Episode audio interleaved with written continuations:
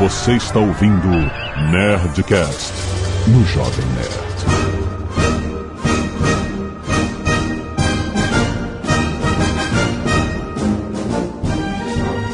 Landa, landa, landa, nerds! Aqui é Alexandre Antônio de Jovem Nerd. Este Nerdcast não é grande o suficiente para nós dois.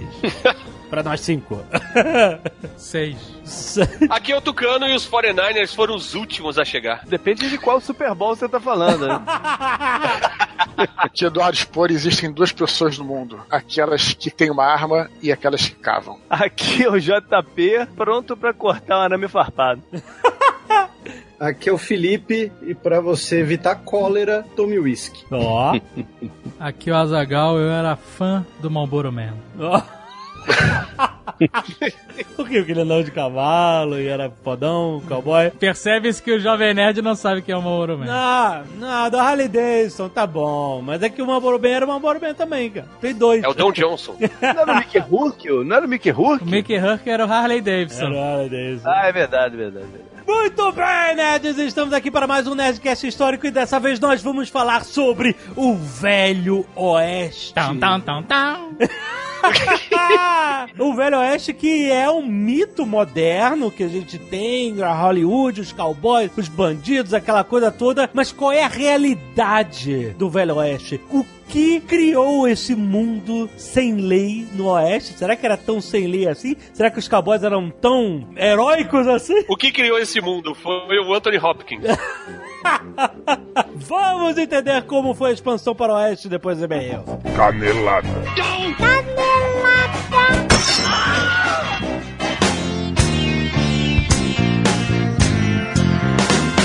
Muito bem, Léo Lopes, vamos para mais uma semana de vezes encaneladas do Nerdcast!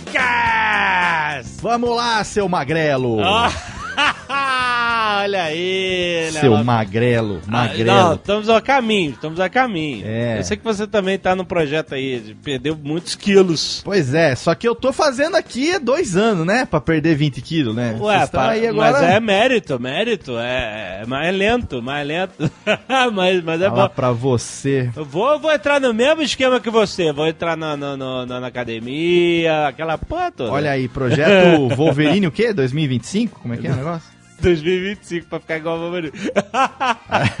Vamos lá, então. Mas olha só, Ah. ó, o Azagal não está hoje, não, é, não teve nenhum problema, ele tá ótimo, né? Porque ele está dumping, São já teve o primeiro dumping, o Azagal já. Não, Não não te- ele está visitando as obras do Nerd Bunker em São Paulo. Ah, muito Então, bem, ó, excelente. importante, importante. A gente não tá falando o que, que é, mas também, gente, não é um negócio público, é um negócio pra gente se proteger do fim do mundo, é isso? Exatamente. Eu, eu só sei que eu tenho o meu passe já, então eu tô sossegado. tem, tem, você tem. Recebi já meu cartão magnético, super legal, Exatamente, gostei, obrigado. exatamente. Muito bom. muito. Excelente. Olha só, Léo Lopes. Sim. Hoje, Hum. hoje, com Hoje. esse Nerdcast especialíssimo de histórias sobre a expansão para o oeste Sim, dos Estados Unidos, nós vamos falar sobre a coleção Gold do Tex, rapaz! Olha Mas aí. é claro! Ah. que legal, clássico. Exato, a editora Salvato está trazendo o clássico Tex, agora em um formato especialíssimo de capa dura. Cara, tá, tá linda a coleção. Se você não conhece as aventuras do Tex, a lenda do faroeste, né? Elas se passam, né? Justamente nessa época que a gente vai descrever agora, né? Durante e após a Guerra Civil Americana. E, cara, é uma série conhecida pela riqueza de informação, cara. O Tex, ele é um ranger. Sim, Representante oficial da lei por onde ele passa, né? exatamente. Mas, além disso, ele é chefe dos Navarros. É uma história bem interessante, um mix de culturas aí. E as histórias vão mostrar, obviamente, o Tex enfrentando os foras da lei e outras ameaças do Oeste. Muito bom. No Brasil, seu Léo Lopes, Sim, Tex é publicado ininterruptamente desde 1971. olha aí, fenomenal. Sem interrupções, cara. E agora tá chegando esse formato inédito no Brasil, com histórias de mais de 200 páginas coloridas encadenação Premium, capa dura. A editora Savate mandou pra gente, cara, os livros são lindos. Vão ser 60 volumes. E olha só, o desenho da lombada, que quando você olha a lombada, ela, ela né, tem a finura ali de um livro de 200 páginas mais a capa dura, né? Sim. Só que quando você vai colocando os volumes lado a lado, vai formando um desenho Olha que legal. das lombadas, né? Então, quando você botar na sua estante todas as 60 edições, vai formar uma ilustração animal do Giovanni Titti, cara. Cara, é muito, muito maneiro, cara. Que legal. Os volumes são quinzenais e tem histórias completas, entendeu? Então você não vai ficar, não, não tem cliffhanger pro próximo. Você vai ver as histórias completas nos volumes e nunca foram publicados nesse formato, ou seja, é, é, é muito maneiro. Incluindo, olha só, vai ter títulos inéditos também nessa coleção. As edições têm o preço regular de R$ 39,90 cada, sendo que eles têm uma oferta especial para edições número 1, apenas R$ 9,90, que é um excelente preço para você experimentar. Sim. Você que não conhece, ah, eu não sei se eu quero investir R$ 39,90. Você vai comprar por R$ 9,90 o primeiro volume e ainda ganha um pôster especial, vai curtir. E o número 2, R$ 24,90. Então, preço especial nesses dois primeiros volumes para você tomar aquele gostinho e aí fazer a sua coleção inteira. Excelente. É possível comprar nas bancas ou por assinatura direto no site da Salvatos. Tem link aí no post diretamente para você ir lá. E os pacotes de assinatura tem desconto, Léo. O segundo livro Hum. é grátis. Olha aí. Não é R$24,90. É grátis se você assinar. Uhum. E também frete grátis. Lembrando, link na descrição para você saber mais, mais informações. Quem é fã de western, seja fã antigo dos filmes de Clint Eastwood, seja fãs novos dos filmes do Tarantino, por exemplo, cara, vale a pena, cara. Tex é o que há de quadrinhos em relação de western. E escuta esse Nerdcast porque, cara, ele vai enriquecer muito a sua experiência e entender a história do Velho Oeste e curtir as suas edições da coleção Gold de Tex. Ha! E Léo Lopes, vamos falar da Nerd Store porque eu tenho uma novidade espetacular. É a reposição do livro Protocolo Blu-ray da Alienígena! Ah, que legal, excelente. Eu tenho o meu aqui. Cara, muito, muito pedido. Foi o primeiro protocolo Blue Hand que a gente Sim. publicou. Sim. E ele ficou um tempão esgotado na Nest Store. E muita, muita gente pensou, caraca, quando a gente voltou, principalmente quando voltou com o protocolo Blue Hand de zumbis, Sim. a galera, caraca, mas eu quero comprar alienígenas que eu não tenho. Pois e aí é. também não tem na loja, pelo amor de Deus. Está de volta a Nerd Store, rapaz. Um item obrigatório de sobrevivência que você de precisa sobrevivência, ter na sua estante, porque afinal de contas o protocolo Blue Hand tem tudo que a gente precisa saber para o momento que acontecer o negócio. Aliás, Hum. Léo Lopes, Sim. por que, que você acha que a gente está construindo o Nerd Bunker? Então, eu estou aqui, eu tenho os meus dois aqui guardados, É. aqui, guardados à mão, na verdade, na estante que fica do lado, porque qualquer coisa. Você sabe da suma importância de ter o bunker disponível. Exatamente, nós temos a nossa confraria que estamos sempre preparados. Quando, quando a merda acontecer, É. o conglomerado Jovem Nerd estará salvo. Estaremos tranquilos. Aliás, qual é o subtítulo do protocolo Blue Hand? Estar preparado é sobreviver. Exatamente. E para isso, olha só, nós temos Hum. os dois exemplares disponíveis na Nerd Store: Protocolo Blue Hand Zumbis e o Protocolo Blue Hand Alienígenas. Mas lembrando, é uma edição limitada, especialíssima para quem pediu de volta o Protocolo Blue Hand Alienígenas. Então corre, porque o protocolo Blue Hands Zumbis fez um mega sucesso agora na promoção de 10 anos de aniversário da Nerd Store. E agora voltando, protocolo Blue Hand Alienígenas. Que livro fantástico escrito por Eduardo Spor. E, obviamente, com toda a consultoria da- do corpo do Jovem Nerd. Exatamente. Aproveite, vai agora link no post pra você comprar esses dois best-sellers da Nerd Books. Só na Nerd Store, a maior loja nerd do Brasil!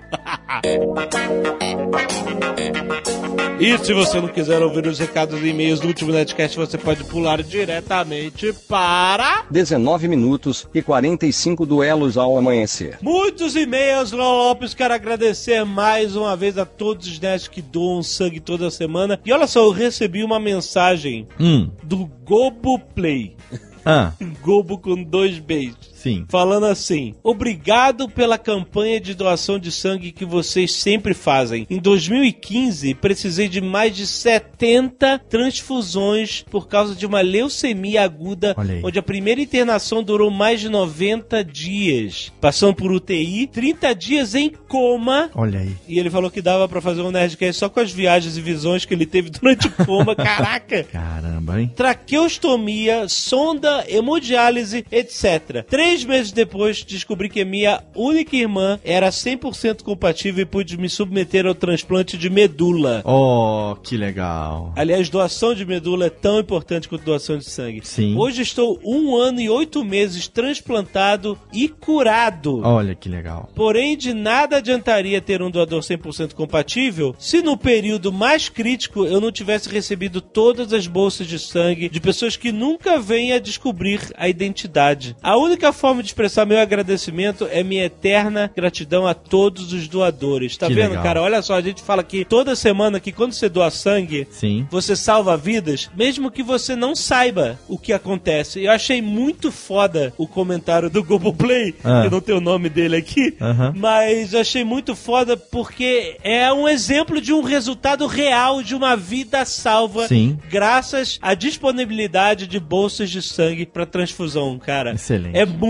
muito importante. Os bancos de sangue nunca estão repletos, sabe? Ah, não, tá uma maravilha aqui, tá lotado. Não, eles estão sempre precisando. Então, toda doação, ela é importantíssima para salvar vidas. Então, gente, muito obrigado por doar sangue. Lembre-se, você tem que se informar se você é apto a doar sangue, né? Nem todo mundo é, acho que depende do peso da pessoa, se já teve doença sanguínea, não pode. Se informe se você é apto e se você for, cara, faça isso porque você, mesmo sem saber, olha a história dele, cara, você Né? vai estar influenciando no salvamento de uma vida. É tão importante. Então quero agradecer aqui nominalmente a Adriele Ventura, Guilherme Silva, André da Silva, Bia Libardi, Eric Zauniti, Henrique Henning, Pablo Jonatas, Ana Lúcia Martins, Priscila da Silva, Saulo Silva, Wesley da Silva, muitos Silvas essa É semana. a família Silva toda. E o William Ferreira, gente, muito obrigado pela importância da doação de sangue de vocês. Valeu, galera. E também temos aqui as pessoas que participam do Escalpo Solidário, que também é bem importante porque quem passa por tratamentos aí que tem queda de cabelo e tal, né? Pode fazer perucas com cabelos naturais Exatamente. e dar aquele up na autoestima. Exatamente. Então, se você tem aí a cabeleira comprida, vá lá, corte e aí oriente o seu cabeleireiro, né? O seu barbeiro. Fala assim: cuida bem do meu cabelo aqui, que esse eu vou doar Não joga fora, não joga não, fora. não, né? não. Fala assim, co- corta com cuidado, porque essas madeixas aqui vão fazer a felicidade de alguém, como fizeram Camila Silveira, Luana Miyuki, Paulo Matsumoto e Thaís Sena. Muito obrigado. Valeu, galera. Arte dos fãs! Temos aqui Gaveta e um Dia de Merda por Miguel Sarnobai. Muito bom. Gaveta, coitado, o cara quebrou a perna.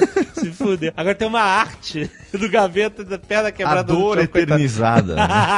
Temos também Malfátio e Léo Lopes Olha aí. anarquizando pelo Marcelo Napoli. Olha aí, vocês pediram daquela chorada? Toma aí, um monte de É, arte. uma ilustração injusta, porque o Malfatti está todo fortinho, elegante, e eu estou uma bola, mas tudo bem. Olha aí. O Léo que está fazendo exercício É. todo dia, que está fazendo dieta e tal. O cara merece, merece ser retratado. Tô com dor aqui nos tríceps. E tem também aqui os Cabeça de Feijão por Sandro Rodio, muito legal. Ele pega o formato de um feijão e aí com o formato de um feijão ele faz as caricaturas. Várias tem Jovem Nerd. Azagal. Animal, ficou muito maneiro. Várias figuras aí da cultura pop conhecidas, além dessas artes também, que você com certeza que tá ouvindo no aplicativo já viu. Se você não está ouvindo, tem lá no post pra você conferir, além de outras que a gente recebeu também esta semana, aliás. Olha aí. Fernando Godoy, 34 anos, empresário Itacaré, Bahia. Olá, Jovem Nerd Dave. Antes de mais nada, me submetendo ao poder que vocês exercem sobre nós, ouvintes, quero deixar claro que esse não é meu primeiro e-mail. Muito aí, bem. Mas ah, agora o Azaghal não tá aqui e o Leo Lopes tá aqui, então... É, eu também eu não tenho, eu não tenho tanto poder assim, né? Quando eu e Mal, quando eu e Mal estamos sozinhas, a gente toca o zaralho. Agora você tá aqui do lado, eu tenho que me conter. Já mandei uns quatro quatro e-mails, sendo que o primeiro que mandei foi em 2006, mas não Nossa. foi lido no ar. Nossa, o primeiro ano do Nerdcast não foi lido, mas obtive uma resposta portuguesa agradecendo pelo e-mail. Olha aí, Olha aí, bons tempos em que se respondia e-mail por escrito. porque recebia três e-mails. É, então, exatamente, exatamente. Gostaria de comentar um fato que ocorreu comigo em 2016, que corrobora com o tema do último Nerdcast, poder. Não sou um grande usuário das redes sociais, mas tenho por conta de usá-las como ferramentas de venda e divulgação do meu negócio. Acontece que em janeiro de 2016 eu havia acabado de ler o grande best-seller da cultura pop nacional, Ozob Protocolo Molotov. Olha aí. Olha aí. Fiquei maravilhado com o livro e para compartilhar minha alegria, sem querer dar spoiler, publiquei em meu Instagram uma foto da vovó Mafalda com a Mama Guzo. Caralho, onde eu dizia que nunca mais veria aquela personagem da mesma maneira. E marquei o Azagal nesse post. Caraca, o cara tem a foto com a vovó Mafalda, que foda, que animal. Invejei. inve- Se tiver com o nariz de morango, invejei mais ainda. Ah, não. Ele publicou a foto da vovó Ah, Mafalda. tá, tá, ok. Ah, mas tudo bem, mas tudo bem, vale. Acontece que ele curtiu essa imagem, o Azagal. Hum, E é aí que a minha pacata vida de usuário anônimo de rede social mudou. ah, olha Da aí. noite pro dia, cerca de 200 pessoas começaram a me seguir. Olha aí o que que a gente falou. É. A gente falou antes, cara. Ficavam puxando papo comigo, me importunando como se eu fosse amigo do Azagal. e isso só piorou quando na mesma semana o Sr. K me respondeu um tweet. Hum, As pessoas achavam que eu era amigo de vocês e começavam a curtir qualquer merda que eu postava. Pedindo contato de vocês, cara. Chegando ao cúmulo de eu estar testando uma API Twitter Test. E isso teve 87 curtidas. Caraca, maluco. Resultado: tive que fazer uma limpa nas minhas redes sociais e mudar as configurações de privacidade.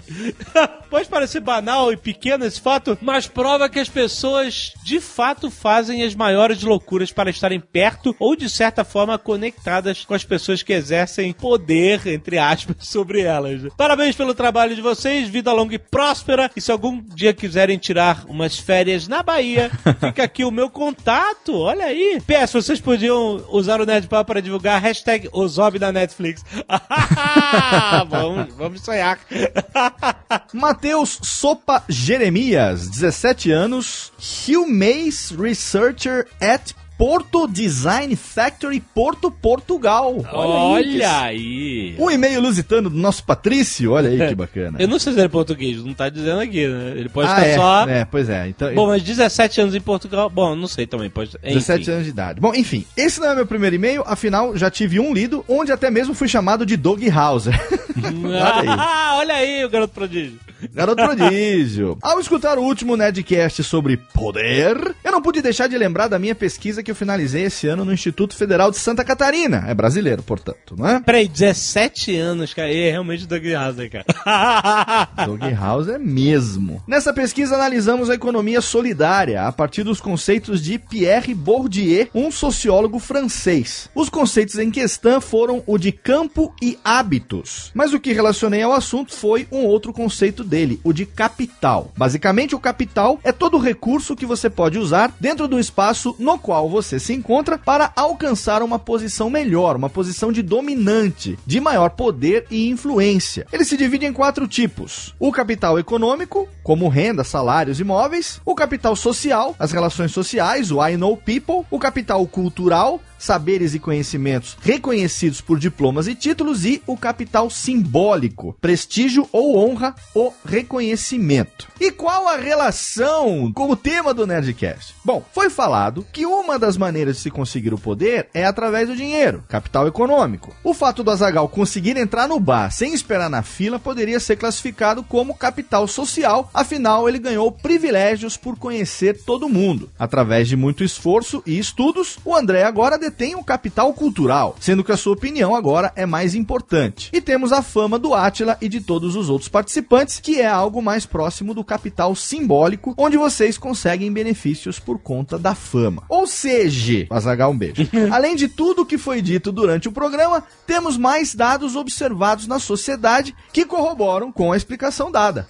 Muito bem. Espero que esse e-mail tenha sido interessante e não muito longo. Um grande abraço para todos vocês que venham mais Nerdcast com a grande equipe de ciências. Mas, Léo, mas, Léo, Léo, Hum. Léo, olha só, a, a, a pesquisa dele tá incompleta, Léo. Ficou faltando aí um capital. Tá incompleta? O que que tá faltando? O capital inicial! aí, moçada! Ai, meu Deus do céu. Desculpe!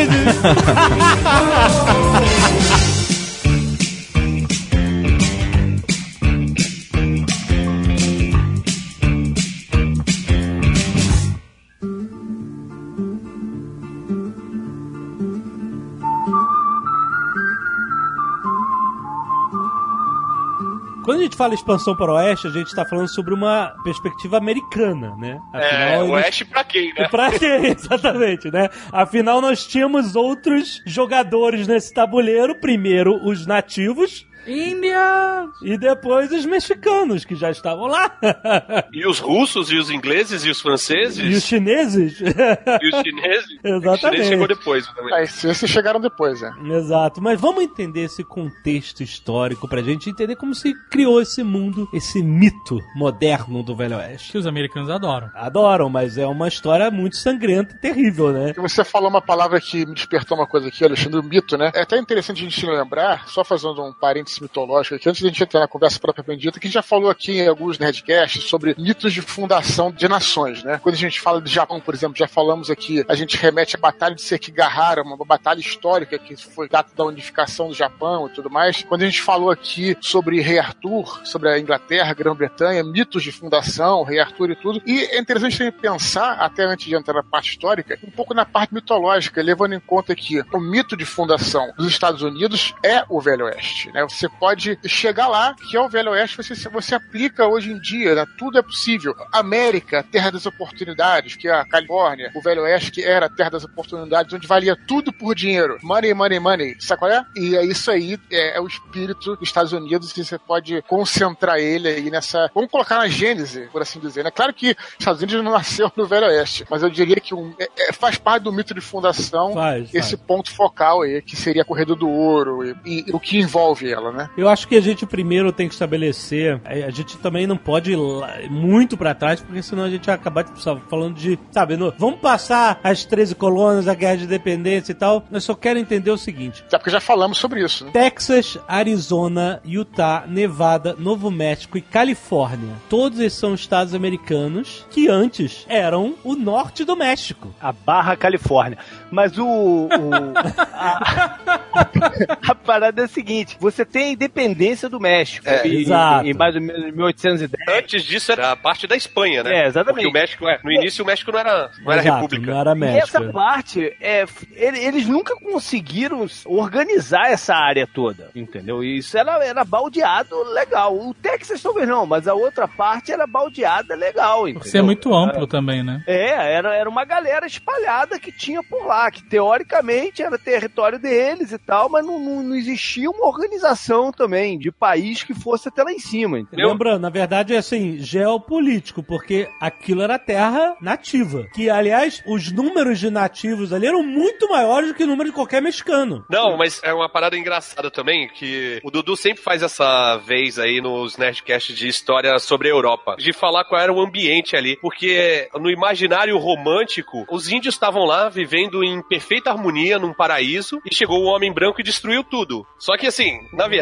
Sim. índio são pessoas. Pessoas por natureza são belicosas. E já existia lá um, um ambiente tipo da Europa dos bárbaros. Tem as tribos que são mais belicosas, que são mais poderosas, que empurram as fronteiras das menos poderosas, que escravizam as que são mais pacíficas. Então, assim, já existia ali todo um contexto de várias tribos, várias línguas, de alinhamentos diferentes, não aliados, que já existia muito antes de chegar qualquer povo europeu ali, né? E sem falar nos búfalos que eles matavam.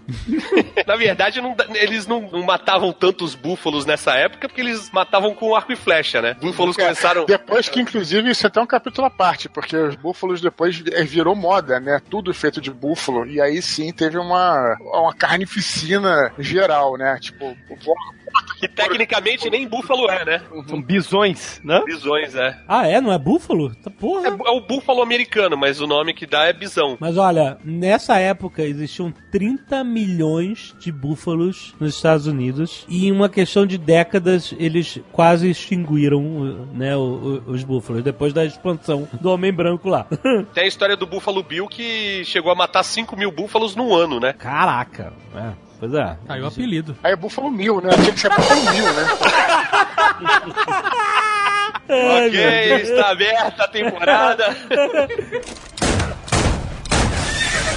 O JP mencionou que eles nunca conseguiram organizar esse mapa desses estados, etc e tal, porque eram pouca gente que tava lá. Era uma parada muito. Era uma mistura. Existia uma, uma galera branca que tava lá, o branco que eu digo, né, de origem europeia, que já tinha ido pra lá também. Alguns poucos, né? Alguns poucos bolsões ali na, Tem- na tem região uma- também. Tem uma história interessante de um cara chamado, talvez o, o primeiro a ter contato com as tribos mais pro oeste, que é o Cabeça de Vaca. Conhece a história desse cara? Ele era um, um- espanhol, ele tava numa expedição pelo Golfo ali do México, e o navio dele pegou um tornado e naufragou. E sobreviveram quatro caras. Só que eles conseguiram chegar na praia, só que chegou na praia tinha uns índios que ninguém tinha tido contato ainda. E aí eles passaram oito anos tentando voltar pra cidade do México. Eles foram fugindo de uma tribo, que ele era escravo, aí ele conseguiu fugir pra uma outra, foi escravizado de novo, aí foi pra uma outra, lá pensaram que eles eram curandeiros, eles ficaram meio que como os pajés lá, que eles eram diferentes e começavam a rezar pra Cristo e dava certo, as pessoas ficavam doentes, melhoravam, tal, não sei o quê. E aí ele demorou oito anos pra chegar na, na cidade do México e falar tudo que ele tinha visto por lá e, e tudo mais. Aí e ele não acreditou. não, então. Mas Tá zoando. só que, vieram, só que vieram lendas também, né? Outros brancos nesses oito anos estiveram por lá e começaram a falar das sete cidades de ouro que tinham dos índios. E na real, os índios ali eram pobres, né? Comparado com o Azteca, com, sei lá, Maia, que trabalhava ouro, trabalhava, sei lá, pedra preciosa, caveira de cristal, essas porra. os índios de lá não tinham muita coisa. E aí a Mas isso, Espanha. mas isso é interessante do que você tá falando, que isso também fomenta quando a gente for falar da corrida do ouro, né? Porque, do modo geral, isso sempre teve uma, um mito de que rolava ouro por ali mesmo. Sim. né? E aí, quando vem a notícia, pum, e vai igual de chame. né? Mas antes disso, né, a gente tem que falar dessa tomada da guerra dos Estados Unidos contra o México, que resultou na tomada desses territórios, que começou com um cara chamado Moses Austin, que é, isso começa depois da independência do México. Eles, ele, o Moses Austin era um banqueiro americano. Os mexicanos deram permissão, uma permissão especial para esse cara se estabelecer em uma região do Texas, que era território mexicano. Só que com o tempo esse cara começou a trazer mais famílias americanas, né? E o filho dele começou a vender os territórios que eles tinham direito e tal, não sei o quê. E isso começou a criar um influxo. Olha só que loucura! Um influxo de imigrantes americanos que iam pro México para ter mais oportunidades. E o México falou assim: ô, calma aí com essa porra de imigrante americano aqui. e eles decidiram cancelar é, o tratado. Fazer um muro, né? Resolveram fazer um muro. e falar, meu irmão, chega de trazer americano pra cá, que tá virando uma zona essa porra, entendeu? E nisso, e aí, olha só, o México era proibido a escravidão no México. No sul, nos Estados Unidos ainda era permitido. Então eles deixavam que essa elite, por estar ali usando a terra, ainda tivesse escravos, né? Então tudo isso criou um tumulto social. Ah, sim, porque eles acabavam, de um modo geral, tendo uma vantagem competitiva em relação Sim. aos mexicanos que, né, que tinham que pagar por seu. Eu tô especulando, né? Que tinham que pagar pela sua mão de obra, então economicamente eles deviam ter a vantagem competitiva, né? Mas sabe que antes de independência do México e tudo isso, a Califórnia já era visitada pelos russos, né? Por uma galera, até o Sir Francis Drake teve por lá. Francis Drake, é verdade. Os espanhóis foram pra lá, até acharam que era uma ilha, não tem essa lenda de que acharam sei. que era uma ilha? Os russos chegaram a fazer entrepostos lá. Que depois venderam. Mas a porrada começa mesmo no Texas, né? Antes disso, os Estados Unidos já tá meio que expansionista e Sim. compra a Louisiana, né, dos Que a gente franceses. já falou sobre isso no Nerdcast de, de Napoleão, não foi? A gente falou um pouco sobre isso no de Napoleão. Aham, comprou por um preço irrisório ali É,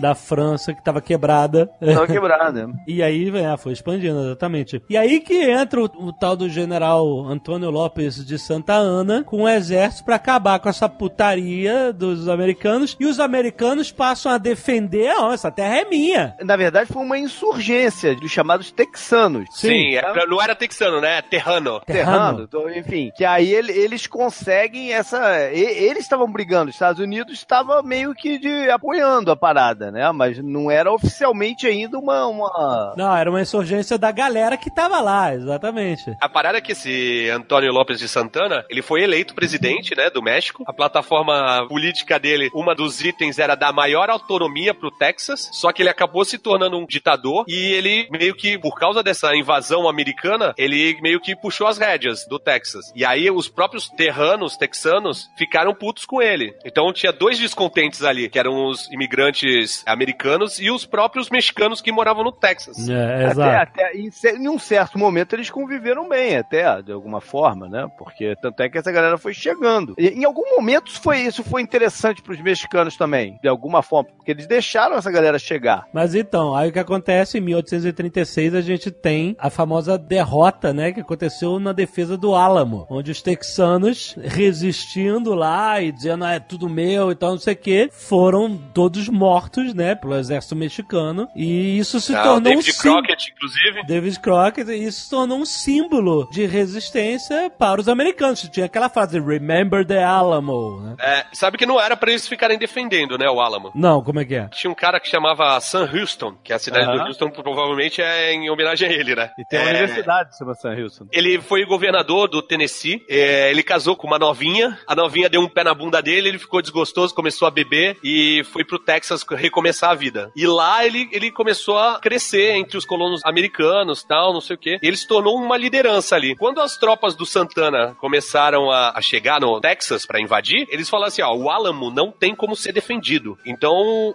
vocês, por favor, botem fogo em toda a munição que tiver aí e batam em retirada pra cá. Aí tava lá o tal do Jim Bowie e o David Crockett, e eles falaram assim, não, vamos vamos ficar aqui e a gente defende essa porra. E ficaram lá duas semanas, né, contra 1.500 soldados mexicanos. Aí virou atração turística hoje em dia.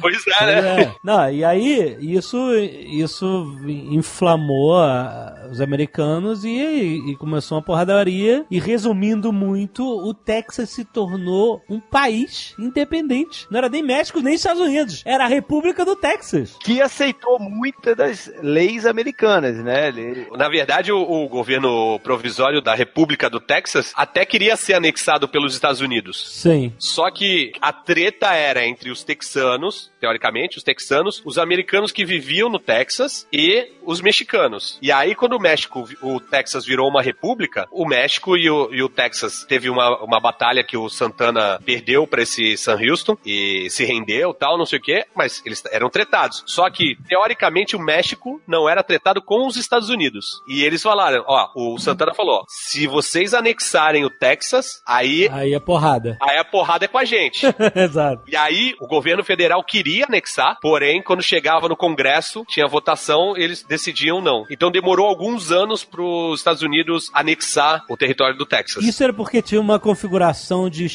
estados escravagistas e estados não escravagistas no Congresso, e isso estava completamente igual, o número, né? Par e par. né? E, e se entrasse o Texas como um estado escravagista, que era, ia desigualar o Congresso, entendeu? Então isso era um problema também pra eles, entendeu? Os Estados Unidos, desde a sua fundação até a Guerra Civil, né, a Guerra Civil dos Estados Unidos vai ser justamente consequência disso, buscava manter o equilíbrio entre os estados escravistas e os estados livres, até pela representação no Congresso, porque Exato. os estados que eram escravistas, três quintos da população escravizada contava para o coeficiente eleitoral do estado. Os estados que tinham a instituição da escravidão, eles acabavam tendo até um poder político ah, maior do que os, os estados do norte, porque três quintos da população escrava que não eram eleitores contava pro coeficiente eleitoral pro número de representantes no, no Congresso. Mas eles já tinham esse sistema que não é bem a democracia, né? Que é um negócio de colégio eleitoral, ou ainda Sim, não? O colégio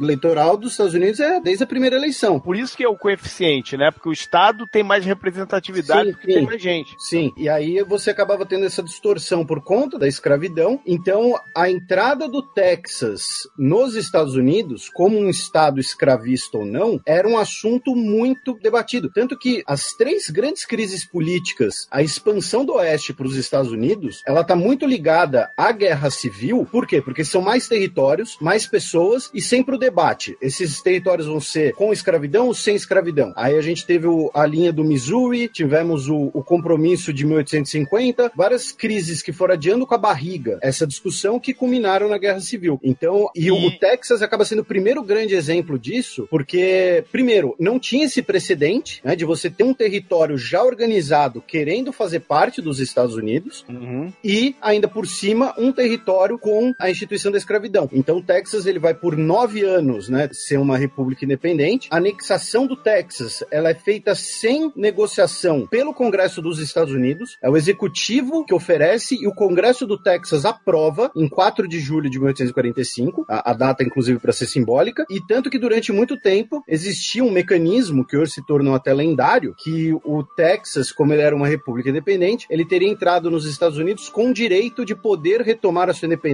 caso bem entendesse. Tanto que o Chuck Norris já disse que sonha em ser presidente do Texas. Sério. Mas isso é lenda, isso não existe mais. E como curiosidade, o, o lema do estado do Texas, né, é Six Flags Over Texas, né? Porque o Texas é Estados Unidos, Império Espanhol, Império Francês, México e a República Independente, além da bandeira do estado. Então, o Texas ele acaba sendo um, um divisor de águas nessa expansão dos Estados Unidos, porque ela é uma, uma expansão meio negociada, meio pelo conflito e que gera, né, toda essa cisão com o México, né, que a gente vai vai continuar no, no assunto. Essa questão do que o Felipe falou, do lugar ser aceito como um estado do país, você vai vendo que tem vários pedaços que vão, são territórios. E ao longo do tempo eles vão se tornando estados. Talvez seja até para balancear essa conta mesmo, né? Você tem o caso de, sei lá, Oklahoma é bem mais lá na frente que ele vai se tornar um estado, apesar de, de ser uma região importante aí nessa brincadeira toda, né? O Oregon era um território também, que depois viraram três ou quatro estados, né? Utah, que teve uma porradaria também imensa por lá, né? O, sei lá, in- inúmeros deles, o Kansas, vários deles que vão. São aos poucos que vão se tornando. A própria Califórnia, a Califórnia era maior, né? É- é- englobava Nevada e etc. né? Então, e, e- e o número de, de pessoas necessário também para virar um estado. Tanto que o caso do, do, do Kansas, ou Kansas, né? Ele é, ele é muito importante, o, chamado uh, o Bleeding Kansas, né? O Kansas sangrento, porque nessa questão dos estados serem escravistas ou não, foi decidido que o Kansas ia decidir por si se ele seria um estado escravista ou não. Então começaram a ir para o Kansas tanto grupos texanos e sulistas pró-escravidão, como grupos nortistas anti-escravidão, um tentando expulsar o outro. Houve uma mini guerra civil dentro do Kansas, né? Tanto que tem esse nome, Bleeding Kansas, para tentar influenciar qual posição seria do Kansas quando ele fosse incorporado como estado. E aí ele foi incorporado como estado livre, sem escravidão. Essa questão dos territórios depois virarem estados e esse equilíbrio de, de poder nos Estados Unidos, essa grande contradição que existia dentro dos Estados Unidos, já que o poder econômico estava no norte, o poder político estava no sul, o Kansas acaba sendo o, o grande estopim aí da, da guerra civil. Em 1845, que a República do Texas se anexou aos Estados Unidos, tornando um estado. Então, nessa época, mesmo os Estados Unidos falaram assim, olha, bom, já que né, demos uma expandida aí com a anexação do Texas, a gente gostaria de ter acesso ao Oceano Pacífico. Olha, tá logo ali. então, tentaram comprar a Califórnia do México, mas o México não quis vender a Califórnia. E aí, o que que acontece? então, você não quer vender? Exporta imigrante. E mais guerra, mais porrada, né? Teve uma porradaria. é, os Estados Unidos criou um conflito ali no, no sul do Texas, que era uma área que era meio disputa com o México e tal. E aí teve porrada, e aí, ah, isso é guerra. Então entrou guerra dos Estados Unidos contra o México, terminando com os Estados Unidos invadindo a cidade do México. Uma pena, né? Porque acabou com umas amizades bonitas, como por exemplo Pepe Legal e Babalu, né? A guerra do México, né, antes de falar a parte histórica, digamos assim, ela é a origem do termo gringo. Gringo. É, é, uma, é o que falam, né? É, É, porque o, o, o- o uniforme de algumas tropas dos Estados Unidos, especialmente do, do que era na época, que seria a Guarda Nacional, era verde, e aí os, os mexicanos falavam green go home, só que na pronúncia mexicanizada ficava gringo. Nossa, isso eu não sabia. Caraca, é. Gringo! Mas, ô Felipe, isso aí é, é É lenda, é lenda. venérico, é venérico, verídico. Cara, já que a gente tá falando de Velho Oeste, né, aí cabe aquela, aquela frase do Ford, Toma, né? é. É Quer dizer que o gringo é o forró do, do, do, do mexicano. Não, não, não, se- sendo agora, agora fazendo o papel contrário. Forró não vem de for all. Não! Isso é lenda. Forró é abreviação de forró bodó. Nossa, eu jurava que era o negócio do For All. E forró bodó é tipo, ah, vamos ali na casa do Zé, vai ter um forró bodó ali. Ah, Forró é abreviação. Não tem Forró não Bodó é for pode ter vindo, Forró Bodó pode ter vindo de For All Brothers.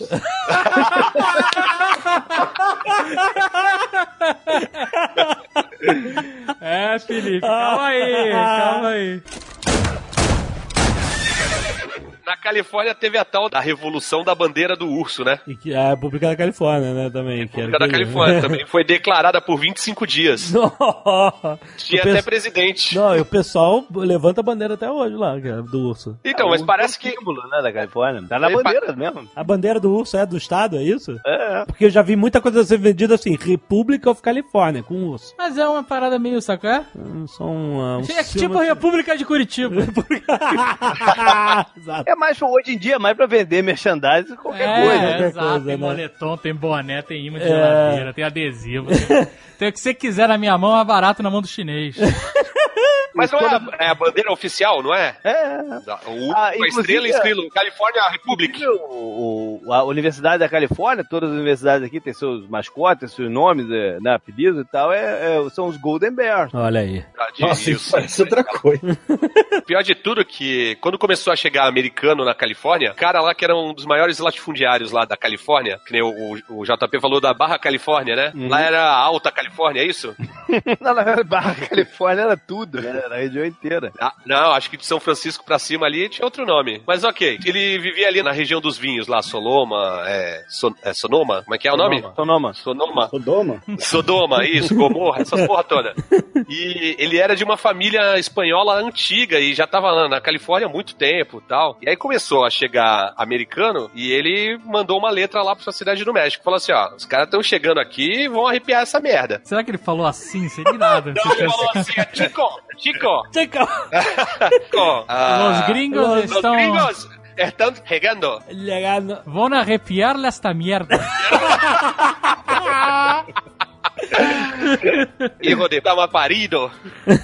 Só que o- o- os mexicanos meio que negligenciaram isso, sacou? Até porque não era fácil chegar lá. Sim, sim, imagino que não. Porque, não, não existia um- uma via interna que fosse viável, né? Não tinha uma estrada. É, não tinha, não tinha. Os caras, tanto, até quando vai ter a corrida do ouro, a principal forma de chegar lá era por navio que nego vinha na América do Sul, contornava pra subir, cara. Era, era a Sim, melhor é, forma tem- de chegar tem- lá. Tinha essa rota mesmo. Mas, Então, mas esse cara aí, Mariano Guadalupe Vallejo, ele chegou e falou com os parceiros dele lá e falou assim, cara, a gente tem que tomar aqui uma, uma decisão. E aí alguns eram a favor de entregar pros ingleses, outros eram a favor de entregar pro, sei lá, continuar com os mexicanos, outros queriam independência, e ele chegou e falou assim, não, cara, olha só, se a gente se juntar com os americanos, aí a gente não vai ser vassalo de ninguém, a gente vai ser compatriota dos Yankees. E aí, não, beleza, vamos então, vamos apoiar os americanos. Só que os americanos chegaram lá e não, não deram muita bola pra ele, não prenderam ele num forte que ele tomava conta tal, não sei o quê, e declararam essa tal de República da Califórnia. Só que dizem que, tipo, a, a população mesmo da Califórnia ainda nem ficou sabendo da, da proclamação da República. não chegou a ficar. Exatamente, não foram Era informados. zoneada, a parada aí, era zoneada, cara. Tinha essa bandeira que era um urso, mas falavam também que não dava nem pra perceber que era um urso, nem que ficava falando, isso aí é o quê? Uma marmota? Porra é essa, velho? Mas feito então, no pente. então, com os americanos no, na cidade do México, né, foi, acabou a guerra e, a- e foi assinado o Tratado de Guadalupe Hidalgo. Falou assim, olha, gente, vamos ficar, olha só, vocês ficam com essa cidade, tem muito engarrafamento aqui, eu não quero. É, a gente só quer a Califórnia, aqueles estados do norte. Aí, beleza, beleza, beleza, beleza. E aí eles usaram usaram o Rio Grande como Fronteira. essa fronteira natural entre México e Estados Unidos, ficaram com tudo acima do Rio Grande. E por isso que na Califórnia, nessa região, tudo tem nome espanhol, né? Los Angeles, San São Francisco, Diego. San Diego, é, Santa Ana, Sacramento, né? Tudo que era território mexicano. É, Assim, primeiro, eu queria saber quem é o filho da mãe que batiza um rio de Rio Grande. Porque eu conheço uns oito. Não, é porque nem Praia Grande Ah, e Cachoeira Véu de Noiva. De tem um noiva, milhão. tem um- Pra, pra grande prainha. Pra grande Pra ir. pra- E, e- e nesse, no, no- no Tratado de Guadalupe Hidalgo, eu não vou estragar o, o JP para ele depois até né, aproveitar os 49ers e tal, mas os Estados Unidos ele passa a ser, entre aspas, o garantidor da fronteira mexicana contra ataques indígenas, que foram né, uma das justificativas da guerra lá atrás, assume dívidas do México com alguns países europeus, garante a nacionalização dos mexicanos que eh, escolhessem ficar além do Rio Grande. E isso é curioso, porque hoje, se você olha para um mapa dos Estados Unidos, a maior parte dos hispânicos vive em territórios que eram mexicanos. E eles, no tratado entre os dois países, receberam a nacionalidade dos Estados Unidos. Eles não são. Estava sendo criada a culinária Tex-Mex. E afinal de contas, eles já precisavam da mão de obra barata, né, cara? E outra coisa que vai ter muito na Califórnia nesse, a partir desse período, especialmente com a descoberta do ouro, vai ser as primeiras grandes comunidades de chineses no continente americano. Exatamente, Porque eles ele- traziam chineses pelo Pacífico para trabalhar nas ferrovias. Pô, eu diria que é mais, é, de repente era mais rápido chegar os chineses do que os americanos da outra costa. Era, Sim. era mais barato. Sim, Com certeza. Não, seis meses de viagem, pelo menos, pra você sair do leste pra. Dava oito meses. Essa, essa contornada pela América do Sul dava oito meses. Não, não, não. Tô falando a viagem pelo meio dos Estados Unidos. Então. Demorava seis meses. Só que, Mas só que tinha um problema. no meio do caminho, Se pegasse cara. o inverno, acabava. E no verão o cara tomava um, um tornado na cabeça, cara. Os caras não conseguiam. Não, E é, os índios, não. caralho? Os índios correndo em volta da, da caravana. Por incrível que pareça, quando começaram os aventureiros do leste a irem pro oeste, os índios eram o menor dos problemas. Como o Felipe falou, cólera. Desinteria. Mo- Morria metade de cólera. Desinteria também, pra caralho. É, não, mas a cólera dá desinteria, né? Ah, É, eu eu acredito que ele falou esse negócio de beber uísque pra não pegar cólera. É a mesma história do São Arnaldo, que mandava as, as pessoas tomarem cerveja, porque cerveja tem álcool e não tinha doença. E já a água podia transmitir doença, não é? É por causa É, disso, é, é, Felipe? é É, porque a a água era poluída e especialmente perto ali de, de regiões de minas, de garimpos e tal. Agora eu não tenho nenhuma relação com esse Arnaldo aí, não, não, não me complica, eu não, não mandei ninguém beber nada.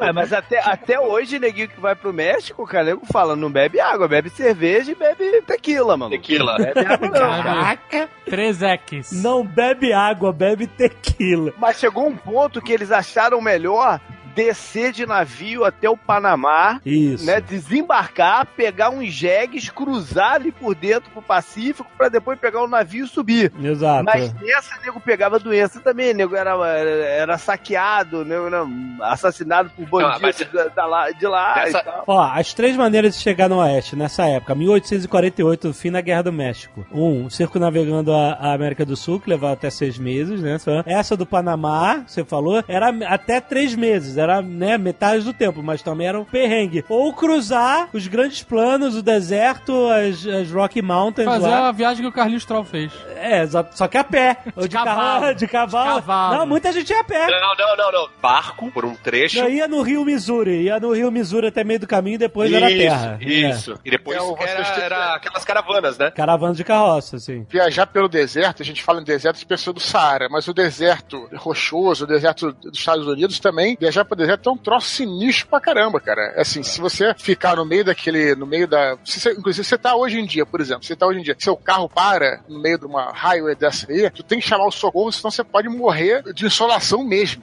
Então, uma parada assim é. O que você tá falando é verdade, mas eu acho que a, a rota nesse momento ainda não passava pelo deserto mesmo, do Arizona, do, do- isso vai ser depois. Não, você tem razão, mas o que eu tô dizendo é que as pessoas hoje em dia não têm muita noção do que, que era viajar na vegetação num clima inóspito, como era naquela época. Era realmente perigoso, né? Tem uma parada que a gente não, não chegou a falar, mas antes de ter a, a febre do ouro, teve a febre do Oregon, que não é tão comentada, porque também não foi. Mas é por quê? Porque era a mania da pizza? Caralho, Ai, cara. nossa, mano. Eu podia ter deixado o, o Dudu faria isso com muito mais classe. Outro dia eu fiz uma piada com a Zagal no Twitter. Ele não, não deu bola, porque é, finge que não acha engraçado, né? tá lá em todos os grupos do Facebook e tal. Ele ficou quieto na dele. Muito bem, vai. Siga, siga, siga. Pô, Foi boa, foi Eu boa. fico, só, eu fico só na tocaia do Twitter. E aí eu vou só rebatendo a galera, né? Mas vamos, vamos continuar. Mas é só, só pra confirmar isso que o, o Dudu falou, o Arizona, ele foi o último território a virar estado do continente americano, no, do continental, porque ele é o 48. Depois só vai entrar o Alasca e o, O O Havaí. o Havaí. Tem um site que faz um negócio de futebol americano que chama Deadspin, que ele todo ano eles lançam uma série que é sensacional, antes do campeonato começar, que é Why Your Team Will Suck, né? E, e aí ele, ele, ele pega as coisas do time, mas pega também pra dar uma zoada no local. E no Aham. Arizona ele sempre fala, cara, pra começar, isso aqui não devia ter ninguém nessa merda aqui, né, cara? Que só esse estado só existe pra nego poder chegar na Califórnia, né? Mas isso vai, é bem depois, né? O Arizona só é usado mesmo pra chegar na Califórnia depois que eles hum, até bota via ferroviária, né? Acho que Sim, antes disso sim, sim. não era por ali. Arizona é tipo Niterói. Mas- É tipo Niterói, né? ninguém ia, antes da ponte, ninguém ia pra Niterói. Niterói só serve pra chegar a Cabo Frio. E a vista do Rio, que é boa. Né? É, boa vista do Rio. Depois que o Thomas Jefferson comprou a, a Louisiana, eles organizaram umas expedições pra conhecer as novas terras adquiridas, né? E eles chegaram, teve uma expedição que chama Corpus of Discovery, que eles conseguiram chegar até essa região do Oregon, que era basicamente todo o noroeste dos Estados Unidos, ali em cima, fronteira com o Canadá, que era disputado pelos britânicos, né? Que estavam lá no Canadá já, na, na parte da Exato. British Né? Exato. Depois disso, começou a ir muita gente pro Oregon, principalmente caçadores, é, montanheses, pra caçar principalmente pele de castor que tinha pra caramba e todo mundo queria ter uma porra de um chapéu com pele de castor.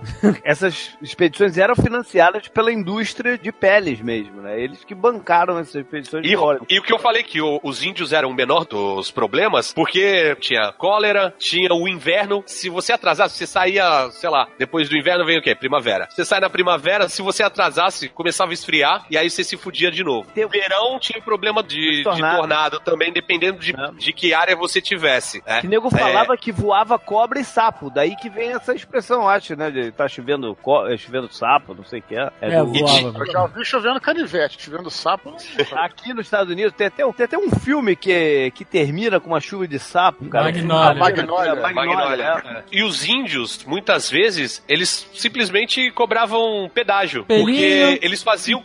é, é porque eles faziam comércio com esses montanheses aí, com esses caçadores de pele, já desde 1800 e pouco. né? então, realmente, o- os índios não eram o pior dos problemas nessa época. E só pra complementar o negócio que você falou, da Louisiana, que o Thomas Jefferson comprou, ela não é só o estado que a gente conhece hoje. Não, é, ela, ela é imensa, subia até não sei lá onde, até É, São é tudo sei lá. entre o Mississippi e as Montanhas Rochosas.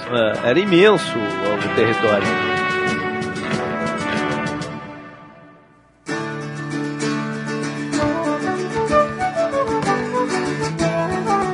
Você falou que esse negócio que os índios, né, faziam comércio. Assim, você falou assim, ó, os índios eram o menor dos problemas ali pra quem tava expandindo, né? O, homem branco era o maior dos problemas dos índios.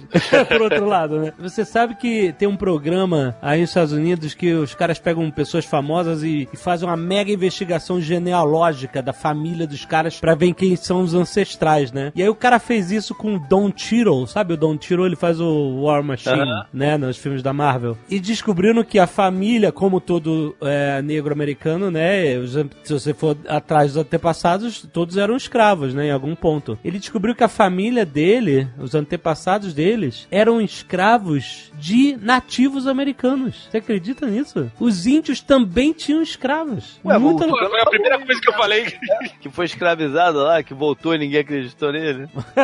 Ele deve ter sido bisneto do cabeça de vaca. Caraca. Índio muito- não é esse santo, não, amigo.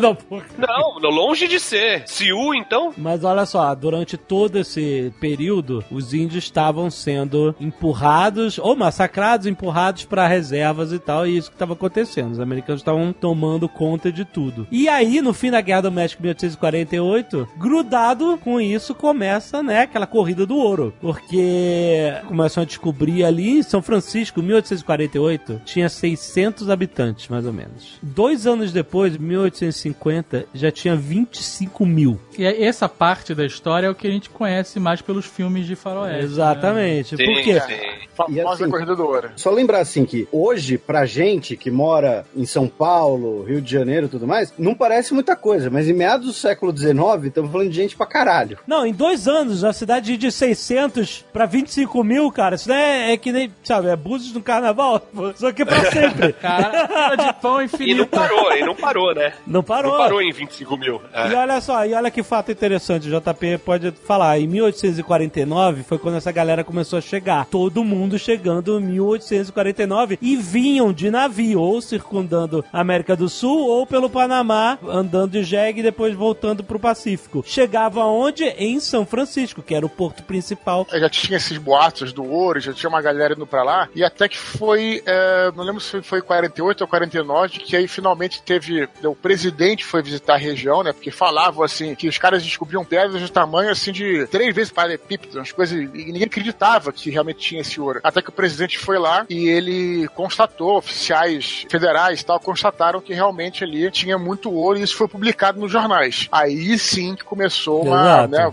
foi, uma- foi um, um, um ok oficial do governo e Pra assim galera, começou. pra galera do leste ir pra lá, né? Porque, tipo, ó, no dia seguinte que descobriram ouro no- na Califórnia, a população de São Francisco, que na época não era tão grande assim, saiu correndo com picareta e pá, né? Não, e a galera que chegou em 1849, esses caras começaram a ser chamados de 49ers. 49ers. Era a galera que chega, toda essa onda de imigração de gente vindo pra São Francisco em 1849, e aí trouxe que o time de futebol americano de São Francisco chama vai ser. 49ers e o capacete é dourado por causa do ouro que a galera vinha buscar. É, Agora, vale lembrar que o ouro não era em São Francisco. Não, A não. galera, a galera chegava por ali. O ouro, o ouro era nas rochosas. Sim, sim. Foi por acaso, né, que acharam. Diz que tinha um suíço lá que chamava John Sutter que tava construindo um, um moinho. Então, tava construindo um moinho no rio. E aí, quando tava fazendo a escavação, o cara viu um brilho lá. Falou, que porra é essa? What the fuck? Aí foi lá e, e viu que era ouro. Uma pepita do tamanho de um dedão. Essa extração do ouro inicial, esse ouro estava muito perto né, do, do solo. Dava uma peneirada, dava uma É, peneirada, saía. peneirada, né? cavocada, tava o ouro, né?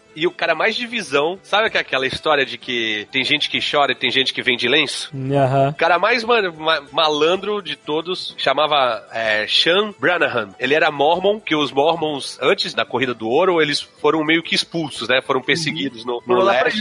Isso, foram pra Salt Lake, né? Pra onde hoje é E Salt quem- Lake City. E aí, já que a gente tá falando de futebol americano, quem conduziu os móveis e liderou foi um cara chamado Brigham Young. Isso. E esse cara, né, virou importantíssimo lá e tal, não sei o quê. Hoje em dia tem uma faculdade que se chama Brigham Young, onde jogou o Steve Young, que é descendente dele, que depois vai jogar no San Francisco 49ers. Olha aí. Olha aí, Ele, ele, ele é da linha do genealógica do Brigham Young. Será que o interessante. Angus Young também é? Mas esse cara, ele viu todo mundo indo pros rios pra fazer mineração. Ele viu além. Ele chegou e falou: Não, ao invés de eu ficar aqui sob o, o sol, o sol maldito, molhando aqui minhas calças, minhas botas e tal, não sei o quê. O que, que ele fez? Ele abriu uma barraca e começou a vender pá, picareta, peneira, tudo que os caras precisavam, ele começou a vender. Esse cara ganhava muito mais dinheiro do que os garimpeiros. É, exato. E outro que ganhou muito mais dinheiro também, Levi Strauss, que foi lá Exatamente. vender calça jeans e macacão. É, isso aí foi caras. sem querer também, né? Tu sabe disso. É, Levai, levai. É. Ele é alemão. É, Mas, é, mas leves, leves no- nos Leves. Estados Unidos, ele vai. Uma vez eu quis comprar falando, "Tem- tem leves, o cara, what? Do you have Levis? Levi. Levi, Levi. Mas foi sem querer também, né? Porque ele, ele achou, ele era um judeu alemão que tinha pensado assim, pô, tem um tecido aqui de algodão que é ótimo pra fazer barraca pra esses É, mineiros. é, exatamente. Vou encher o cu de dinheiro. Aí foi lá, não deu certo. Aí ele pegou o tecido, fez uma calça pra um mineiro, e a calça era super resistente, Sim. e aí ele começou a pedir as calças do tal do Levis, É muito bom. do Levi.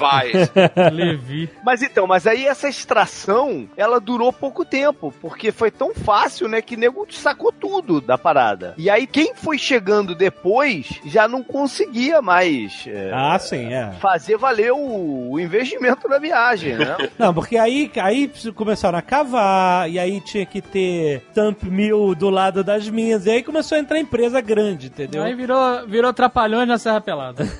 É, aí depois ele passou a contratar os caras por um salário pra fazer ah, trabalhar na extração, como mineiros mesmo do negócio. É porque essa é a ideia de você... Mas aí o sonho de ir lá e achar uma pepita gigante Acabou, ficar já, rico acabou. morreu. É, é, exatamente. Mas sabe quem se dava melhor no- na mineração? Eram os, os chineses, né? Primeiro que, ao contrário dos cristãos, eles não tinham domingo. Eles trabalhavam todos os dias, foda-se. É, se davam super bem, né? Eles tinham técnica melhor e mais disciplina. E isso deixava os, os americanos putos da vida. Sofriam bullying com regularidade. Eram expulsos dos melhores garimpos, perseguidos, botavam fogo nas tendas deles e o caralho. Mas eles sempre eram os que acabavam conseguindo mais ouro. E teve um ano, acho que é 1852, chegaram 20 mil chineses na Califórnia. E dizem que, que num dia só chegaram 2 mil. Agora imagina como é que tava São Francisco nessa época.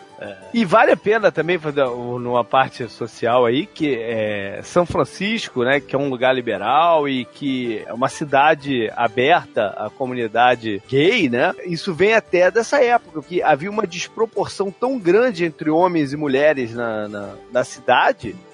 Acabou facilitando ah, Eu- essas práticas de prostituição masculina. Eu vi um documentário que é baseado em cartas, tá ligado? E uma das cartas é de uma mulher Taróloga? Taróloga? Não. Eu tô tentando, Eduardo tá aqui.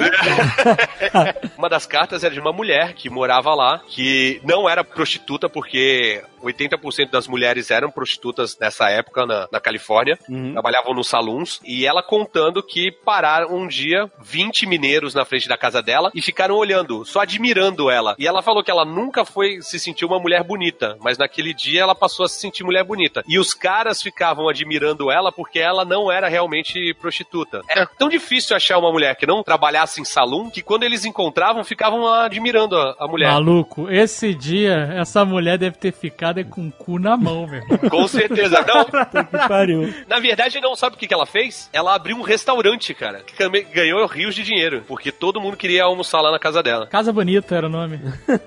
Depois virou programa do Multishow. Isso é só pra isso que o Tucano falou, a galera que tá escutando pode até não, não entender, né? Você falou, pô, como é que 80% das mulheres tal? É porque também é importante entender o contexto social. Nesse começo, é, mais especificamente, lembrar que a galera ia pra lá, muitas vezes, deixavam suas famílias em outros estados, às vezes em outros países. Eles iam pra lá e, e aí justamente teve o que se chamava de a febre do ouro, que era você ir pra lá pra conseguir esse ouro, conseguir esse...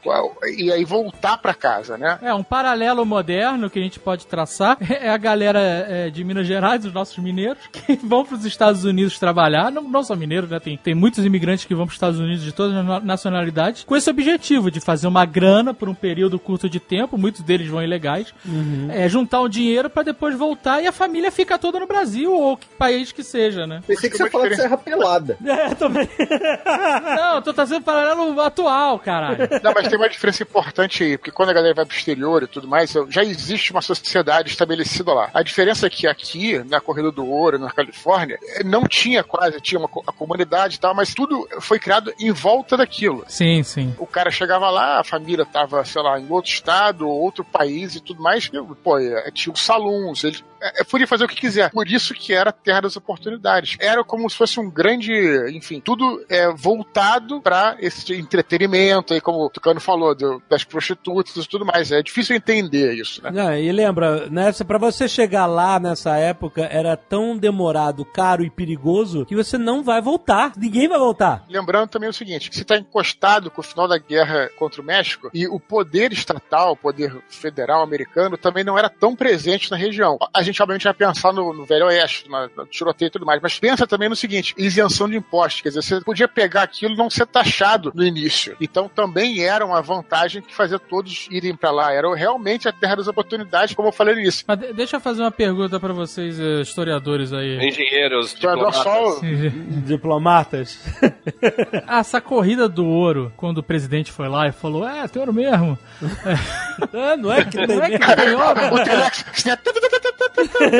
Essa corredora, ela foi uma corrida insana de, ah, caralho, tem ouro, vamos lá? Ou isso foi uma estratégia, ou teve algum incentivo do governo pra que aquela região fosse ocupada? Teve, e antes mesmo da Corrida do Ouro. O nome que eles dão é Homestead Act, que é lei da, tipo, lei da propriedade rural. É uma, uma série de leis que foram sendo passadas durante o século XIX, que justamente incentivava as pessoas a irem pro oeste. Eles foram mais ou menos 270 milhões de acres, 10% do território dos Estados Unidos, que foi praticamente dado de graça pros caras. Você só precisava De umas estacas e uns barbantes pra, É, não, é. fazer Então, a sua marcação da Você- casa. Você precisava preencher um cadastro, pagar 10 dólares na Que é época. uma grana pra aquela época. Era uma grana. É, mas não é assim. Tudo né? bem, terreno que você ia ganhar. 10 ou dólares, pegar, né? Sim. E nunca ter pego em armas contra os Estados Unidos. É, mas aí você tem É, que considerar duas, é, algumas coisas. Isso não é. Não você foi... ganhava terra no oeste, maluco. Era tua. Era, era uma terra. É que nem hoje você ir pra, pra, pra Manaus.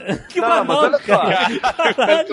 Puta que pariu. Briga com Não, todo não, não. mundo. Olha só, vocês vão rir, vocês vão rir, mas eu tive uns tios que foram e viraram fazendeiros assim em Rondônia, no Goiás, cara. Chegaram lá e falaram: Isso aqui é meu. É. E viraram fazendeiros assim. Os tiros do JP.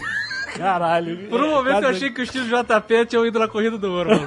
Não, não, não, mas eles foram Eu também achei. do Brasil, cara, e, e se tornaram latifundiários lá no, no- em Rondônia e no, e no Goiás assim. Chegou lá e cercou e falou: É meu. Não tinha, não tinha parada. Primeiro, né, como professor, né, o Alexandre tá de parabéns, passou de ano, respondeu na lata.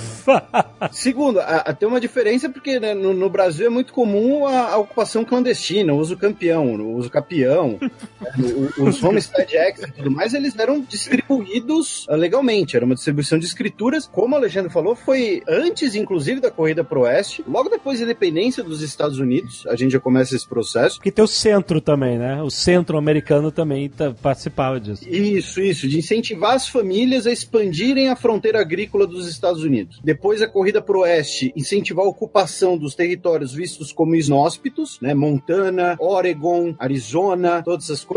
E aqui, agora nos comentários, eu sei que alguém vai me xingar, vai falar bosta, mas foda-se. Mas assim, no- na circunstância da guerra civil, o governo dos Estados Unidos vai fazer uma das maiores reformas agrárias já conhecidas, justamente para distribuição de terras, para uma redistribuição da população, uma indenização para alguns ex-escravos, dependendo do estado, e o fim do sistema de plantation, que era a base do sistema escravista. E aqui o que acontece? Quando a gente fala de reforma agrária, especialmente no, no Brasil pós-década de 80, né, todo mundo pensa que é, é o comunismo, alguma coisa assim. Mas é o que o Alexandre falou. A, a ideia era você ter famílias produtoras, pequenas terras, É. para especialmente produzirem alimentos para os Estados Unidos. Porque a expansão da fronteira agrícola no sul dos Estados Unidos foi no modelo do plantation, de você plantar o tabaco ou algodão em, em grande escala para exportação. Então, para produção de alimentos, e isso até hoje, inclusive, a pequena propriedade ela é muito mais produtiva, rentável. Então, é você dar pequenas propriedades para as famílias para se assentarem nessa região e expandir os Estados Unidos. Então, assim, o século XIX nos Estados Unidos foi marcado por uma política de imensa distribuição de terras, ao contrário de um certo outro país sul-americano que foi de concentração de terras. e exatamente. que foi o último país a abolir a escravidão, mas eu não citei nomes. Agora, vale, vale lembrar que o que você tá falando é um pouco depois já, né? O, o que o Alexandre tá falando é mais lá atrás e não tava funcionando lá também. Porque vem aí o número, né? Tinha 600 pessoas em São Francisco, depois foi ter 25. O incentivo do ouro foi muito maior. né? Ah, é porque São Francisco é na puta que pariu, né? Tô, tô falando ali do meio do caminho. E lembrando que esse meio do caminho, assim, vamos lembrar, estavam dando terra de graça, mas essas terras, os índios, do século XIX foi quando os índios foram Eu não tinha nada, terra. meu irmão. Eu chegava lá e falava, é, não tem uma farmácia. Ah, tinha filmes que- cara, mocassins. Tem, tem- tem alguns filmes que mostram bem isso, né? Por exemplo, o Bravura Indômita, Cold Mountain. Assim, você tem uma terra que é sua, mas ela é meio que no meio do nada. E a, a comunidade que você frequenta é a igreja. E nos grandes planos, ali nas grandes planícies, que era território de tornado todo ano, É, né? tipo ali. assim, era, era uma parada legal, sim, vou ganhar a terra, vou ter uma oportunidade, mas não era Não, um se chuchu fode. beleza. Não, se fode. E olha, durante 30 anos no século XIX, teve uma praga de gafanhotos que varreu os Estados Unidos. Mas não era praga de, tipo assim, olha, vem aí uns gafanhotos. Era de bloquear o sol, maluco. Era uma parada apocalíptica. Era brasileiro na internet. A galera deve ter ficado grilada pra caralho. Cara, não dá pra lutar com o profissional. É, a, a- a- a Aí- escala é diferente, né, cara? Essas terras ficavam onde a criança chora e a mãe não escuta. Não, era, era bem.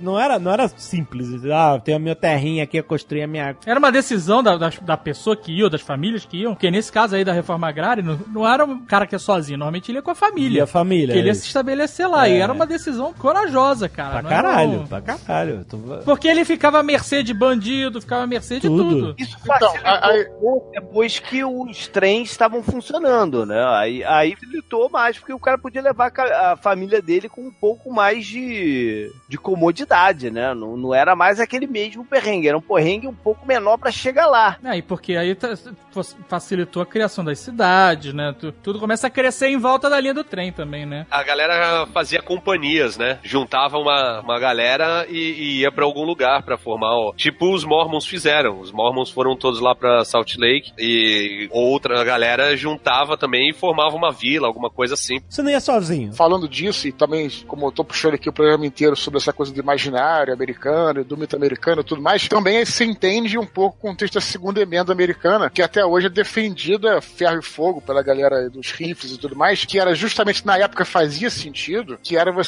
ter esse direito de montar essas milícias e portar, manter, comprar e portar armas. Porque na época era necessário para você justamente manter essa. se manter, manter sua família e manter sua propriedade numa região completamente inóspita. O que você fala hoje, até essa polêmica toda do porte de armas, tudo que hoje em dia realmente chama outra realidade, eu nem vou entrar aqui em questões políticas, mas só pra gente entender a, a gênese disso, de onde vem. É. Vem justamente disso. Porque era, na época, realmente era necessário. Você tinha lá a sua propriedade. O governo americano incentivava a galera a ir pro meio do nada e, e montar seu sítio lá. O cara fala, pô, mas e aí? E aí vai chegar os caras, vai roubar tudo que eu tenho. Então era necessário eles terem armas, era necessário ter uma organização miliciana. E tudo isso aí é permitido pela Constituição Americana até hoje. Então daí que Essa essa- parte do roubo, ela tá mais ligada à pecuária do que as outras atividades. Não, roubo de terra também, cara. É isso que eu tô falando. É É, invasão mas, de terra, mas tudo a, a isso. parada do roubo, que a gente vê tanto no- no- nos filmes e na, na parte mais de, de, de, né, de- ela tem mais a ver com a questão da pecuária, o roubo de gado, né? Isso que vai dar origem dos filmes e toda essa... Sei que Então, não essa, é. essa parte do que tá mais no imaginário nosso, assim, que a maioria dos filmes se passa, é pós-guerra de secessão, né? É, Sim, é, É pós-guerra civil. 1800 e tanto. A gente tá É, ainda na Corrida do Ouro, que é acabado. 1840 e pouco. né? Exatamente, já tinha acabado a corrida do ouro, já não tinha mais ouro. Não, né? mas, tinha- mas tinha-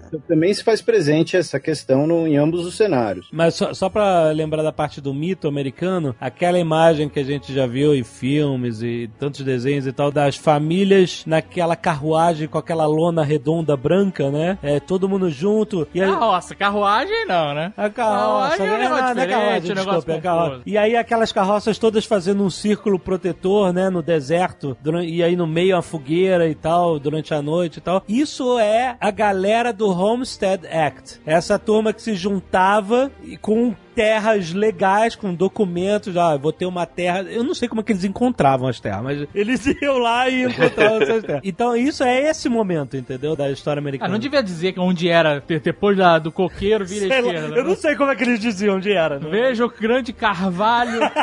Não, o cara chegava num lugar de, ah, escolhe aí onde é, porra.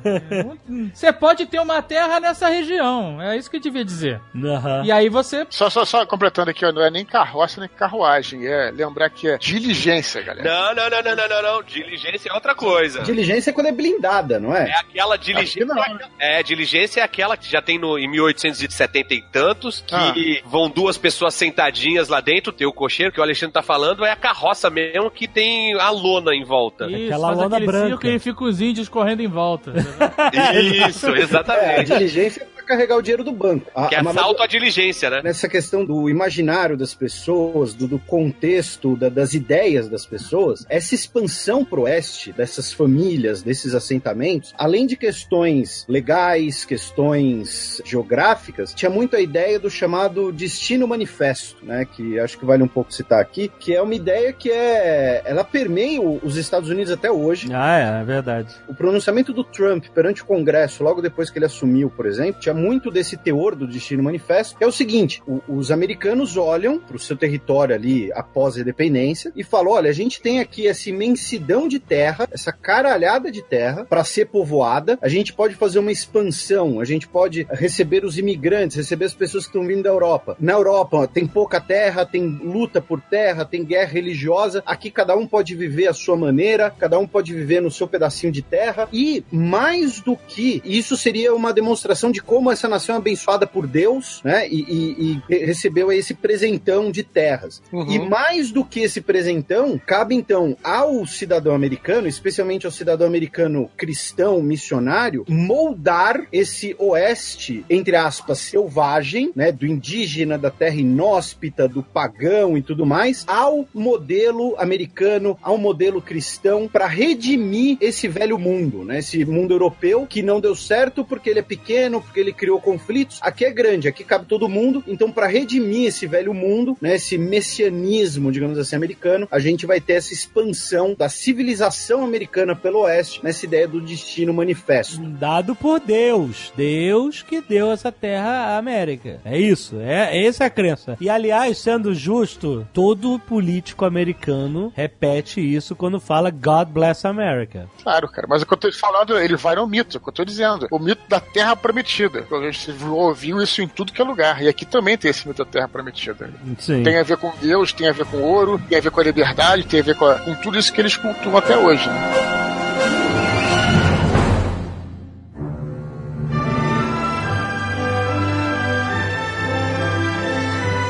Agora, eu acho que a gente tem que falar de outro ícone John Wayne. A gente tem que falar. Não, pô. A gente tem que falar de outro ícone da expansão oeste, que é a ferrovia. A ferrovia é Sim. uma coisa, é uma revolução inacreditável. Assim, nada seria possível sem a ferrovia. E eu acho que a gente vai ter que, olha, a gente vai ter que ultrapassar a guerra civil. A gente fala em outro Nerdcast sobre a guerra civil, porque isso é um assunto próprio, né? Então a gente vai ter que ir lá pra depois da guerra civil. Então, assim, até antes, né? Porque foi o Abraham Lincoln que decretou que deveria haver a primeira ferrovia transcontinental, né? Que ligasse né, uma ponta a outra dos Estados Unidos, né? É, isso começou a ser feito dos dois lados ao mesmo tempo, né? Começou a ser feito por duas empresas diferentes, né? A Central Pacific começou em Sacramento, indo pro leste, e a Union Pacific começou em Omaha, indo pra oeste, e elas se encontraram lá em Utah Em 1869, em 1869, né? Já depois da Guerra Civil. depois da guerra. E é uma história interessante porque, primeiro, não tinha dinheiro, o governo não tinha dinheiro pra financiar isso, né?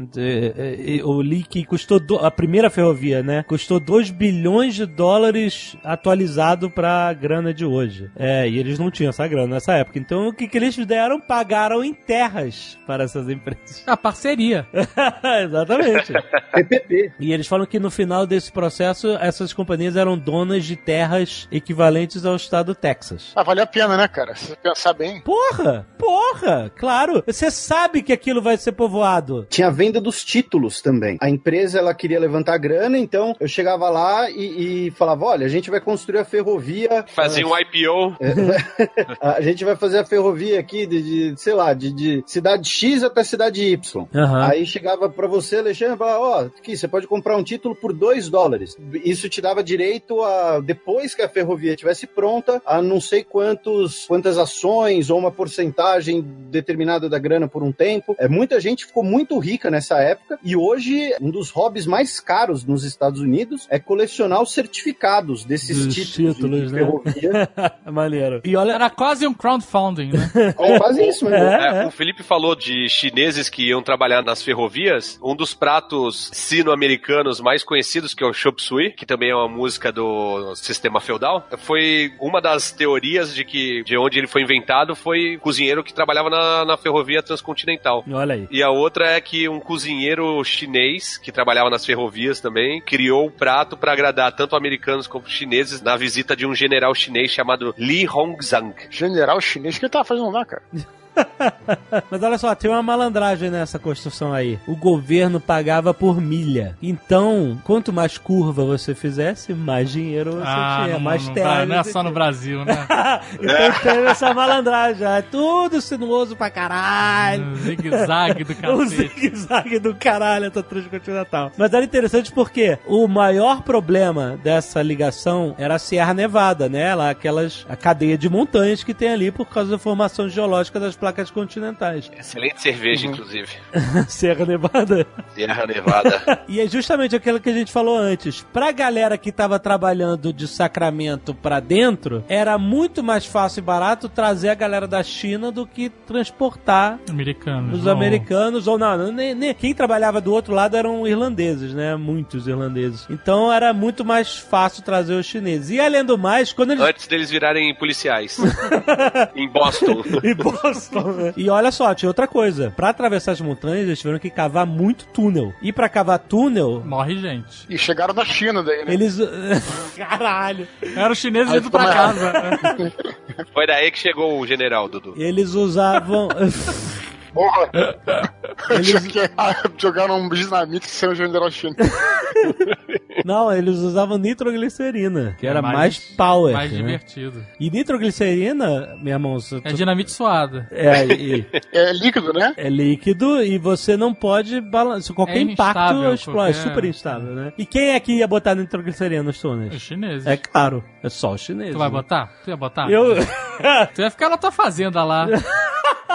Os chineses, de- chineses pagam. Dizem que mais de 1.500 chineses morreram em Deve ter sido explosões. três e- vezes mais. Ou mais, É, né? isso aí é o que foi registrado, né? Esse número tá módico. É, né? Então, mas é muito. é Porque a- a Nessa época, é como o Eduardo falou: se morrer, morreu. Aí, isso isso é na Rússia, tá confundindo. Isso é no mundo todo, amigo. É, de certa forma, sim. Mas é, realmente, a estrada de, de ferro foi mesmo. Isso não é só no- nos Estados Unidos, não, cara. A gente já falou, inclusive, no, no nosso netcast sobre Belle Époque, né? Só fazendo um, um rapidinho pra lembrar que você ligava ah, o, expresso, o famoso Expresso do Oriente, que ligava Paris a Istambul, né? Atravessava aquela região toda que há 10 anos atrás, antes da ferrovia, levava meses pra você chegar e daqui a pouco o cara sai de Paris e estava lá na, na borda do mundo civilizado É, quando chegava. é. a fazer- Ah, inclusive no Brasil, no trem que liga Rio São Paulo. Ah, não, não tem.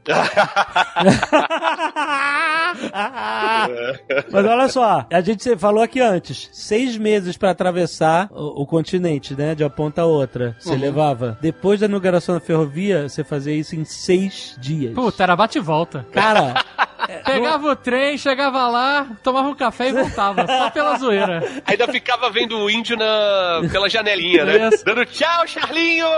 Otário! caralho. E É, aí, ficava contando os postes que você ultrapassava. você tem, você, você tem noção do- da revolução que é isso? Não, é cara? inacreditável. É que nem É. um avião. Exato, não, é, é incrível, né? E, e aí, por isso que São Francisco, Los Angeles, em 100 anos é o que é, cara, porque a parada mudou e, obviamente, depois outras linhas foram abertas em outras áreas, né? E um negócio maneiro que o trem trouxe pro mundo foi a padronização da hora, porque antes disso a gente, as cidades, cada cidade eh, regulava os relógios pelo nascer e o pôr do sol. Então, nasceu o sol é tantas horas. Passaram a regular pelo horário que chegava o trem. Exato, porque como é que você vai marcar o horário do trem? Se cada cidade tem uma hora diferente. Então o trem. Mas aí eu tenho atrasado todo mundo. Ih, o relógio tá errado. Não tem, é uma zona inacreditável, né, cara? E então o trem trouxe a, a regulamentação de tempo e em 1883 foram criadas as quatro zonas de fuso horário nos Estados Unidos. Não era mais uma zona, né? Era tudo organizado.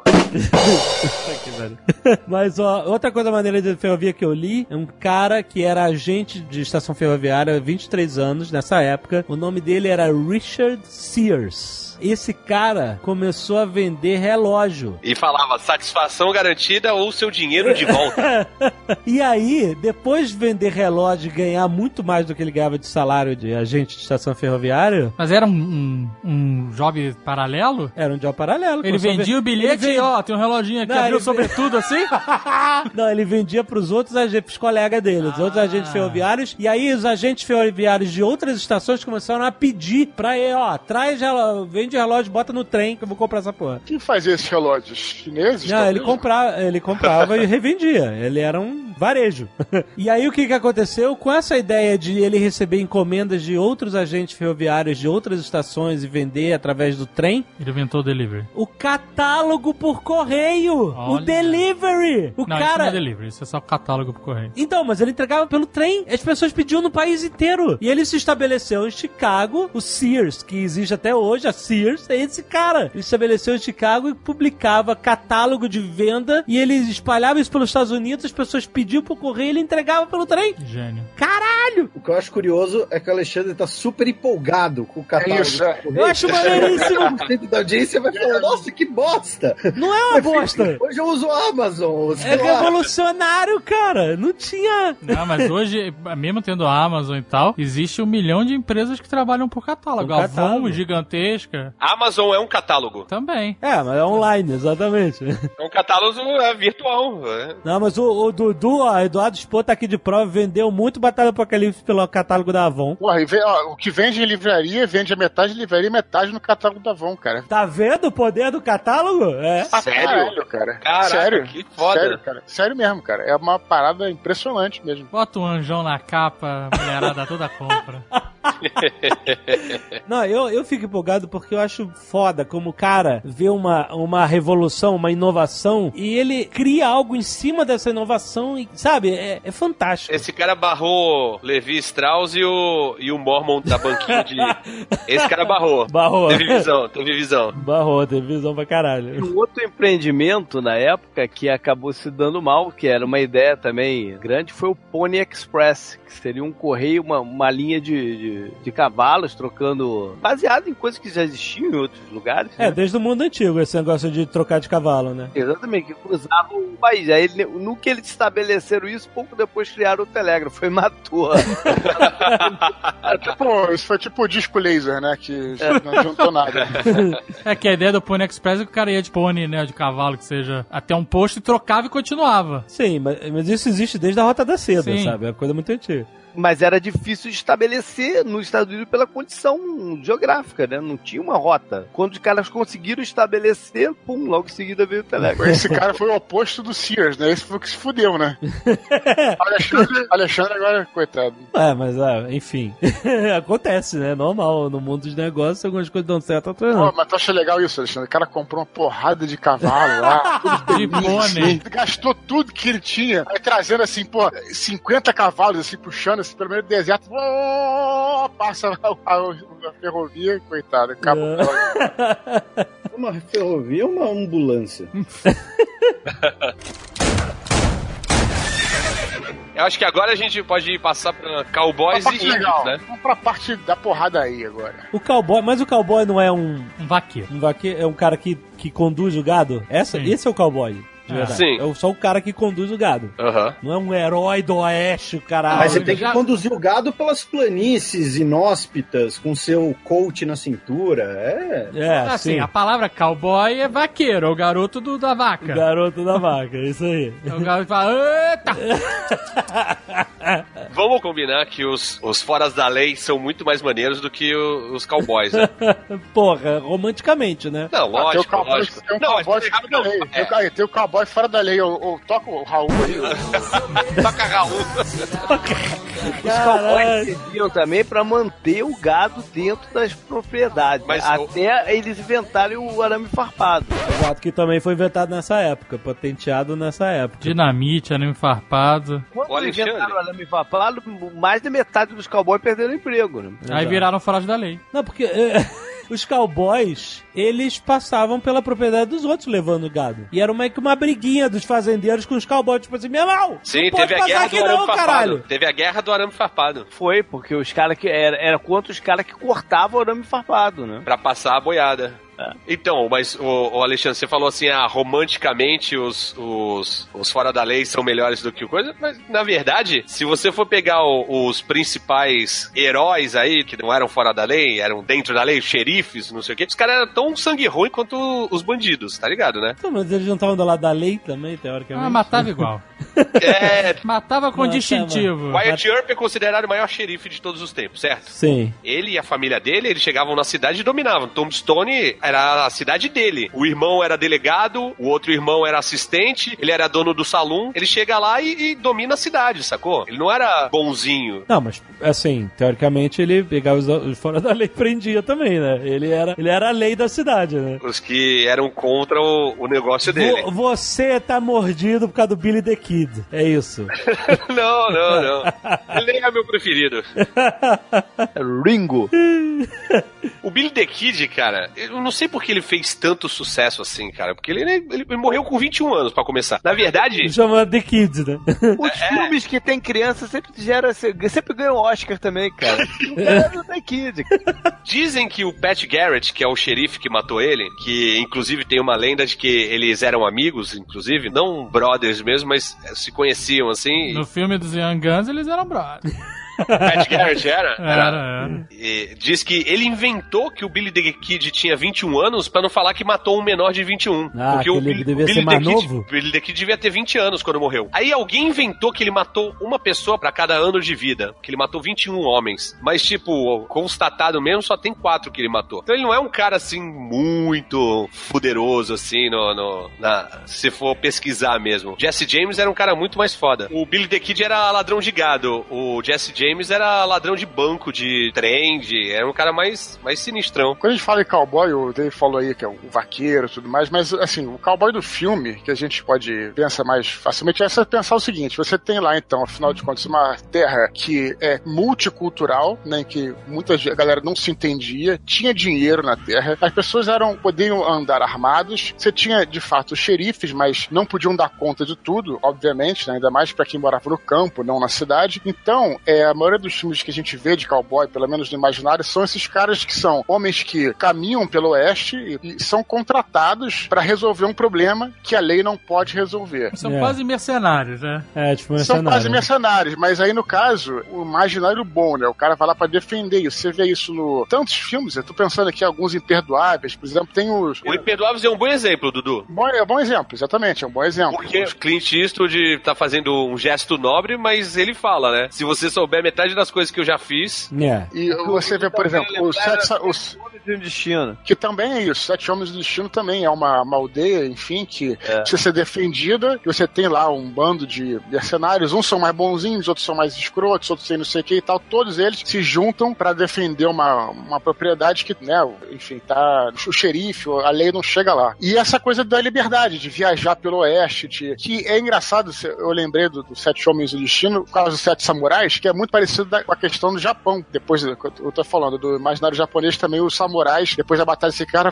viajavam pelo Japão, caminhavam por suas espadas. E aqui os cowboys caminham e lutam por suas duelam, né? Por seus revólveres e tudo mais, que é o gatilho mais rápido do oeste, tudo mais, etc. Então, enfim, eu penso às vezes nisso. Talvez seja também uma, um defensor da liberdade aí, no, na, na, na coisa romântica também, né? Um defensor da propriedade privada também, que é uma das bases dos Estados Unidos aí, da, da coisa americana. Então tem isso, né? Mas realmente os vilões têm o seu charme também. Mas outra profissão que cresceu nessa época aí foi a do Bounty Hunter, né? É, mas é isso que eu tô falando, né? Onde eles botavam a cabeça de criminosos a prêmio e, o- e a pessoa ia lá e, e capturava o cara e recuperava a recompensa. E a maioria desses caras eram veteranos da Guerra Civil, né? O Han Solo não é isso? Han Solo não é isso? É exatamente, é, um- é quase como é, um- Não, Han Solo não. Han Solo é contrabandista. Mas é, é, o- é, é o porque contrabandista. Bounty mas Hunter é o. É o, é o, dinheiro. É, o- é o Boa Fett. é o, é o Boba Fett, é. É o cowboy herói, mas que também tem a personalidade meio, né, um cara que já viu tanta coisa, né? Assim como o cowboy já foi na Guerra Civil. Han Solo é pirata, cowboy é no Mercenário da Galáxia. o Han Solo genérico. Mas você tem isso no Django, né? O, o Bounty Hunter, né? Bem mostrado. É, sim, sim. E olha só, muitos dos foras da lei, assim, muitos desses mercenários eram os caras que eram ex-soldados da Guerra Civil. O Jesse James, por exemplo, é. O Jesse James era ex-soldado. Ele né? era, ele era guerrilheiro mesmo, na época da Guerra Civil, no Missouri. O irmão dele entrou pra uma. Era o Frank James, entrou pra uma gangue aí de terrorista, que botava fogo em fazenda, fazia de tudo, porque ele era do lado dos escravagistas. Ele chegava em, em propriedade de abolicionista e botava fogo, explodia banco, empresa de abolicionista e tal. E aí, quando acabou a, a secessão, eles ficaram meio sem ter o que fazer e começaram a assaltar banco. É. E a recompensa pelos dois irmãos é uma das maiores, era de 25 mil dólares. Nossa! É muita grana. Tem um filme maneiro do Brad Pitt que é sobre a morte do Jesse James, que ele foi morto por um companheiro dele, da gangue dele, da última gangue que ele tava, pelas costas. Aí é, é a morte de Jesse James pelo covarde Robert não sei o que. Robert Ford. Ah, o título, o título gigantesco, né? É, título de, de episódio do Dragon Ball Z, com spoiler. aqui. é porque todo mundo já sabe, a história não é spoiler, né? Outra galera que acabava virando outlaw no, no Oeste eram os ex-prospectores de, de, de ouro, né? Claro, os mineradores. acabou ouro, né? né? Acabou, acabou tudo, né, cara? E os caras É, ficavam vale sempre- lembrar que a corrida do ouro começou na Califórnia e depois migrou pro Colorado. Aham. Descobriram o ouro lá pelo Colorado também e depois descobrem a prata. A prata é mais sustentável durante um bom tempo, mas também não, não, não gera as mesmas oportunidades que o ouro gerava. E o que acontecia muito eram várias cidades, as cidades eram construídas da noite pro dia, né? Em volta das minas. Tudo de madeira, assim, meio. Por isso que essa imagem da cidade de Velho Oeste que a gente tem, né? A estrada, a rua é terra, a, tudo, os saluns, as casas são todas de madeiras. São essas cidades. Feno, feno voando, feno voando, feno voando. Isso são essas cidades relâmpagos que nasciam perto de uma mina e às vezes 5, 10 anos depois Acabava. morreu, acabou, virava cidade fantasma. Tem algumas que são preservadas aqui para visitação turística, é bem bacana. Da é Rota 66 tem né? Algumas. Tem não. várias ali no Colorado. É muito maneiro, é. Era loucura. Então não tinha, não, não existia projeto urbano. Existia, era tipo um assentamento, não uma cidade, né? E aquele assentamento ia durar enquanto tivesse dinheiro ali, entendeu? Você, se passasse uma ferrovia ali, beleza, tá garantido. Mas se não, cara, se estivesse no meio do deserto, parada simplesmente... Depende, que se a ferrovia passasse por cima, não garantia nada, né? Muitas vezes acontecia. Aqui é a rota do trem, foda-se. Às vezes o cara faz uma curva pra ganhar um dinheiro a mais. Tudo isso. Rio Vale sobreviveu. Rio É. Vale. Exatamente, o Vale.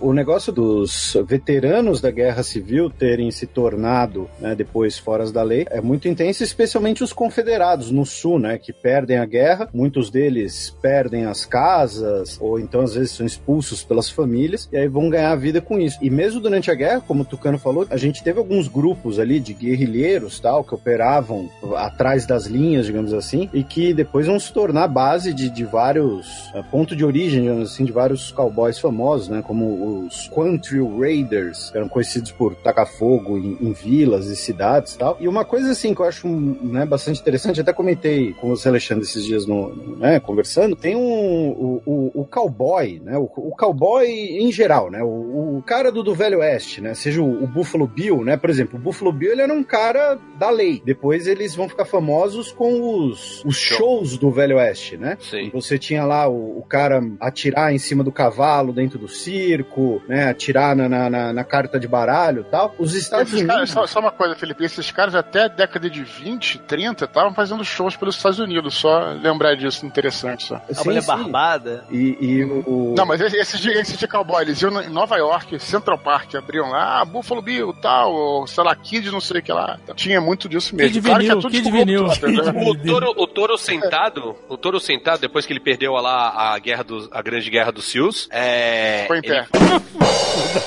ele foi pro Canadá e depois ele, ele se juntou à companhia do Buffalo Bill. Ele morreu fazendo show. Que merda, né, cara?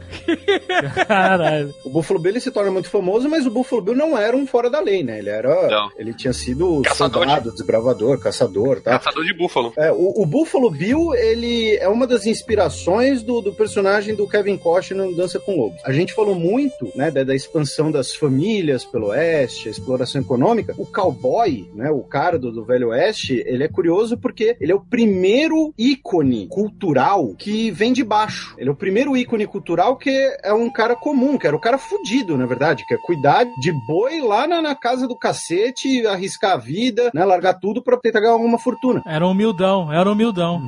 A- até aquele momento, né, o, o, o herói, normalmente, é o quê? É o cavaleiro imaginário, né, o, o, nobre, ou então o aristocrata muito perspicaz, né, como Sherlock Holmes, alguma coisa assim. O cowboy, ele se torna o primeiro símbolo cultural do cara que vem de baixo. Do, do- Rústico, rústico. Entendi o que você quis dizer, mas eu já acho o seguinte, que não é exatamente... É o que vem de baixo também, mas como a gente tá falando aqui e misturando tudo isso com o imaginário dos Estados Unidos, não é o que vem de baixo. É assim, enquanto na Europa você tem lá os nobres, é que são, né, até os grandes heróis, tudo, ah, os Estados Unidos foram criados pessoas que fizeram seu próprio destino. Eu acho que é isso que que tá querendo dizer, tá entendendo? É alguém que tá- tem a sua liberdade, foi pro oeste de fato, pode dizer, um pobre que seja, através do seu próprio destino, do seu próprio trabalho, ele conseguiu, enfim, vencer na vida. E como eu tava falando no início, isso é o que se traz. Não é o mesmo ideal na Inglaterra, por exemplo, ou em qualquer outro lugar. Dos Estados Unidos é, justamente por isso, né? Porque é aquele que a liberdade e tudo mais. Por isso que o, o Dave falou do Marlboro aí, a publicidade, a, pu- a publicidade usou isso, no caso do cigarro, inclusive, de uma forma brilhante, porque ele tá associando o cigarro à liberdade de você fumar e,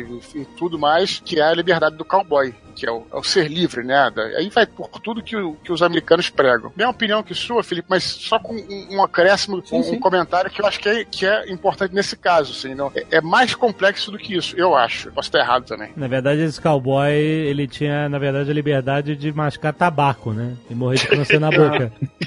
Porque é isso Mas que ele o, o- o- outro exemplo, né, outro ícone que a gente até comentou outra hora, né, o, o John Wayne. Ah, John Wayne, claro. O John Wayne, ele é protagonista, né, ele é o cara que mais protagonizou filmes em todos os tempos, ele fazia 15 filmes por ano, fez um monte de bosta, inclusive, mas o protagonista, né, do- dos filmes de Velho Oeste, do, do John Wayne, ele não era um cara predestinado, ele não era um cara que, que nasceu em berço de ouro, ele é o, ele é o cara que, o durão, que vou fazer minha própria vida, né, e, e não é, não, não tem uma, ele não é de pedigree. No- normalmente, inclusive, Isso, isso. o- os caras, os de pedigree nos filmes do John Wayne normalmente costumam ser um dos vilões. Então, É, os snobs, né? Os snobs. é, exatamente. A figura do, do, do cowboy, do, do, do- Velho Oeste, tem essa importância assim, cultural bastante grande, porque ele é o primeiro grande símbolo cultural ah, de uma pessoa comum, um cara que, que pelos próprios esforços, que, enfim, que, que Então, rala dá pra a misturar vida. o que vocês dois estão falando, né? Porque É. o, o- Sim, se sim. tornou tão popular porque o público se, se via no, no, no, no seu dia a dia de batalhar, de batalhar pelos Ah, sim. próprios esquerdos, É, se via nessas situações, né? O John Wayne não era senador, mas ele matou o Liberty Valance, né, cara? Caraca, tu foi tão profundo que acho que ninguém entendeu essa merda.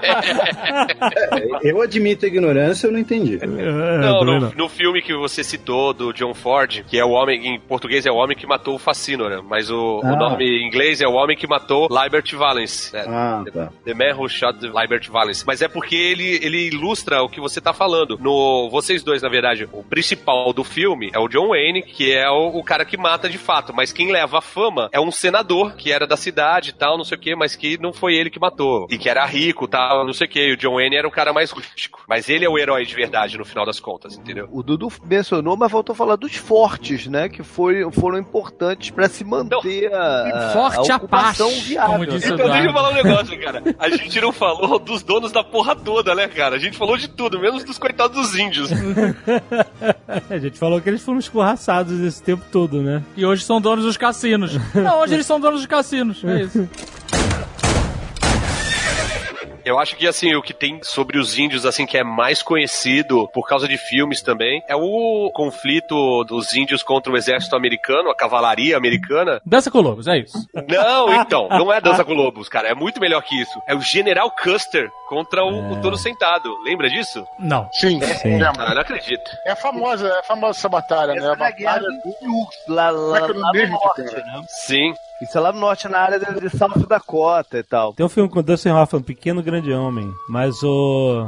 Assim, mas o General Custer foi um assassino de Índia, isso, essa é a parada, né, cara? Sim, a, a parada é, é o seguinte, né? o- Por mais que tivesse em alguns casos boa vontade dos índios, uma hora os brancos iam expulsá-los e, e exterminá-los, né? No estado da Geórgia, por exemplo, tinha os índios Cherokees. Eles aceitaram de boaça, tá ligado? Os brancos e a, a civilização, entre aspas. Criaram uma língua escrita, adotaram a Constituição, alguns se tornaram até cristãos e eles se vestiam como brancos. E eles tinham um convívio bom, assim, com a sociedade branca. né? Eles tentavam tentando se adaptar. Só que aí a hora que, que tava faltando terra, eu falei assim, então, meu amigo, chega mais pra lá que a gente aqui vai fazer um assentamento. E conforme eles iam indo pra lá, chegava mais gente. é, Então, agora é mais pra lá, mais pra lá. Até que uma hora eles ficaram putos e falaram assim, ó, não, daqui a gente não sai e quem chegar aqui, as- fizer assentamento, a gente vai botar fogo, matar as crianças, vai fazer de tudo. Então, assim, uma hora ou outra, os índios tomaram no cu. E no caso dos Sioux, que na verdade é Sioux,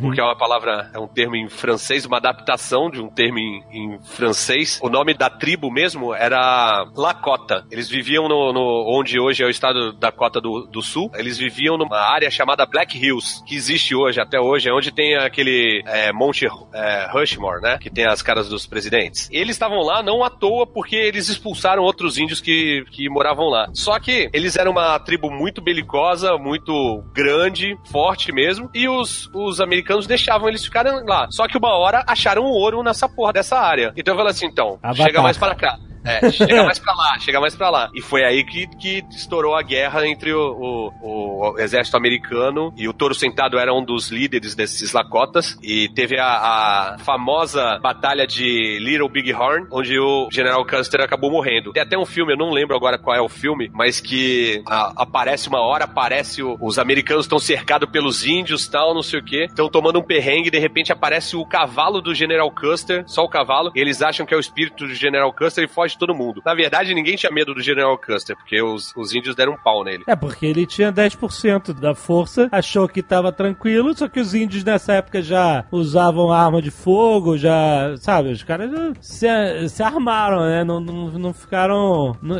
de alguma forma eles se adaptaram, né? Que, apesar que as armas que os índios usavam não eram do mesmo naipe das, do exército americano, né? Os americanos nessa época já usavam Winchester é, 1873, que Não, não era 22, infelizmente, era 44.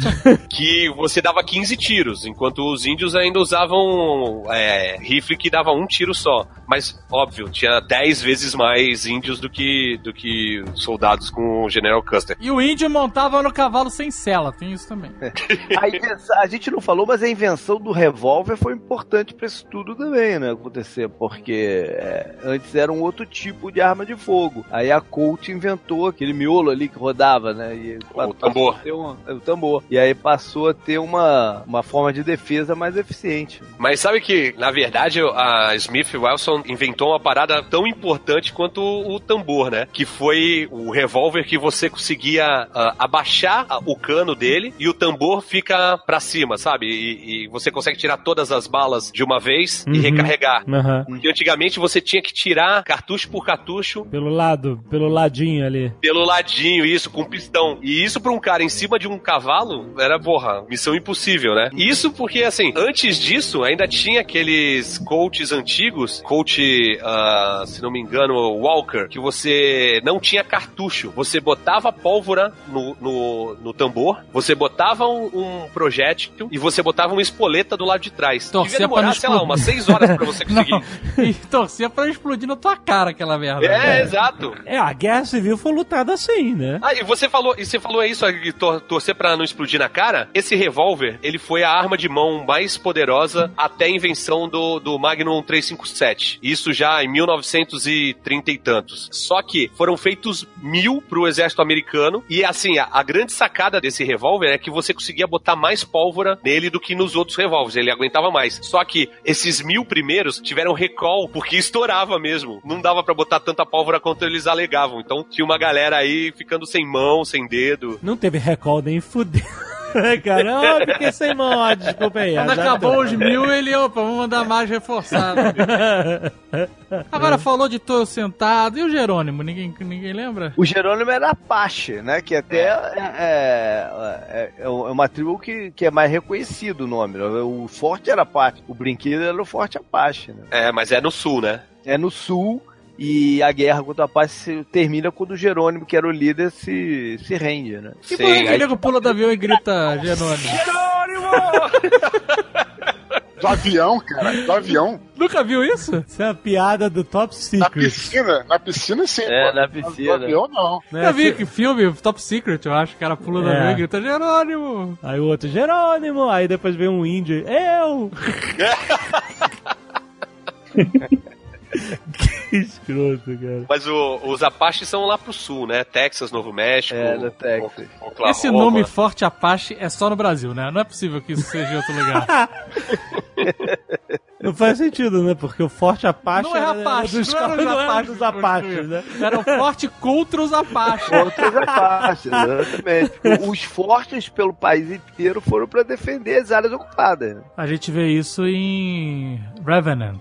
Tem um forte. Vários filmes mostram, mas o mais recente é o do Leonardo DiCaprio. Ah, tem um forte, exatamente. Olha, Jerônimo morreu aos 79 anos de pneumonia. Foi, mas tava preso, né? Ficou se, jo- fica se jogando na piscina, entendeu? Aí, Mas ele já tava preso quando morreu, né? Ele se rendeu e foi preso. Ele chegou a ser líder de, de- mais de mil índios. mais de mil índios? Porra, foda-se. Mais de mil índios. Que você- Pô, eu já quero falar 10 mil, cara. 100 mil. Não, tem que, mil, pô. tem que ver que pós, pós 1800 os, os índios já estavam rareando, né, cara? Não, eu sei, mas que tu falou, pô, mais de mil, caramba. Olha só, se você está de brincadeira, é, é, esse negócio de gritar Jerônimo vem dos paraquedistas americanos. Ó, eu tô, do avião. Do avião, eu tô falando, cara. Mas na por Segunda quê? Guerra Mundial, inspirados num filme de 1939 sobre a vida do Jerônimo. O E seu alguém Jerônimo usava- Jerônimo lá pra, pra pular de alguma ribanceira, né? E aí Ai, os caras pulavam do avião. Os Apaches usavam moicano? Mohawk, aquele. Não, Porque- os moicanos. É Gil. de outra. É, Não, eu tô perguntando. eu não sei, eu não sei. Porque os, os paraquedistas americanos é, usavam corte moicano pra assustar os inimigos com né, uma forma Não, tá aqui ameaçadora. também escrito aqui, aqui. No mesmo aparato tá escrito aqui. Outros nativo-americanos, tradição nativo-americano, foi, também foi adotada por eles, que era o uso dos Mohawks. Exato. Que eram dos moicanos. né? E, e pintar a cara também, que tem o mesmo objetivo de intimidar. Tem uma foto que rola na internet de um barbudão, do- parece que é da época do Velho Oeste. Um cara, um, né, um branco, vamos dizer assim, de barbudão assim, hipster e moicano. Mas Na não é um época. índio. É Ah, um- o cara já usou. é o Daniel Day-Lewis. Não, não é o Daniel Day-Lewis, cara. É outro maluco. É uma foto de época que roda na internet aí. Peraí, olha só, quando é que o Jerônimo se rendeu? 1800 e, sei lá, 80 e tanto. Que tem uma foto aqui do Jerônimo 1905 no modelo C, no carro. Não, mas é, ele, ele morreu em 1909. Então, mas é, ele tava de bem, ele tava de boa aí, essa prisão dele foi, tava de... É, botou tornozeleira, vida nova. Dá nada. Ele tá dirigindo carro, cara. Ele tinha imunidade como chefe de Tá tribo. dirigindo o carro? Tá de cartola. Que filha da puta. Entregou todo mundo, Jerônimo. Fez a nação premiada.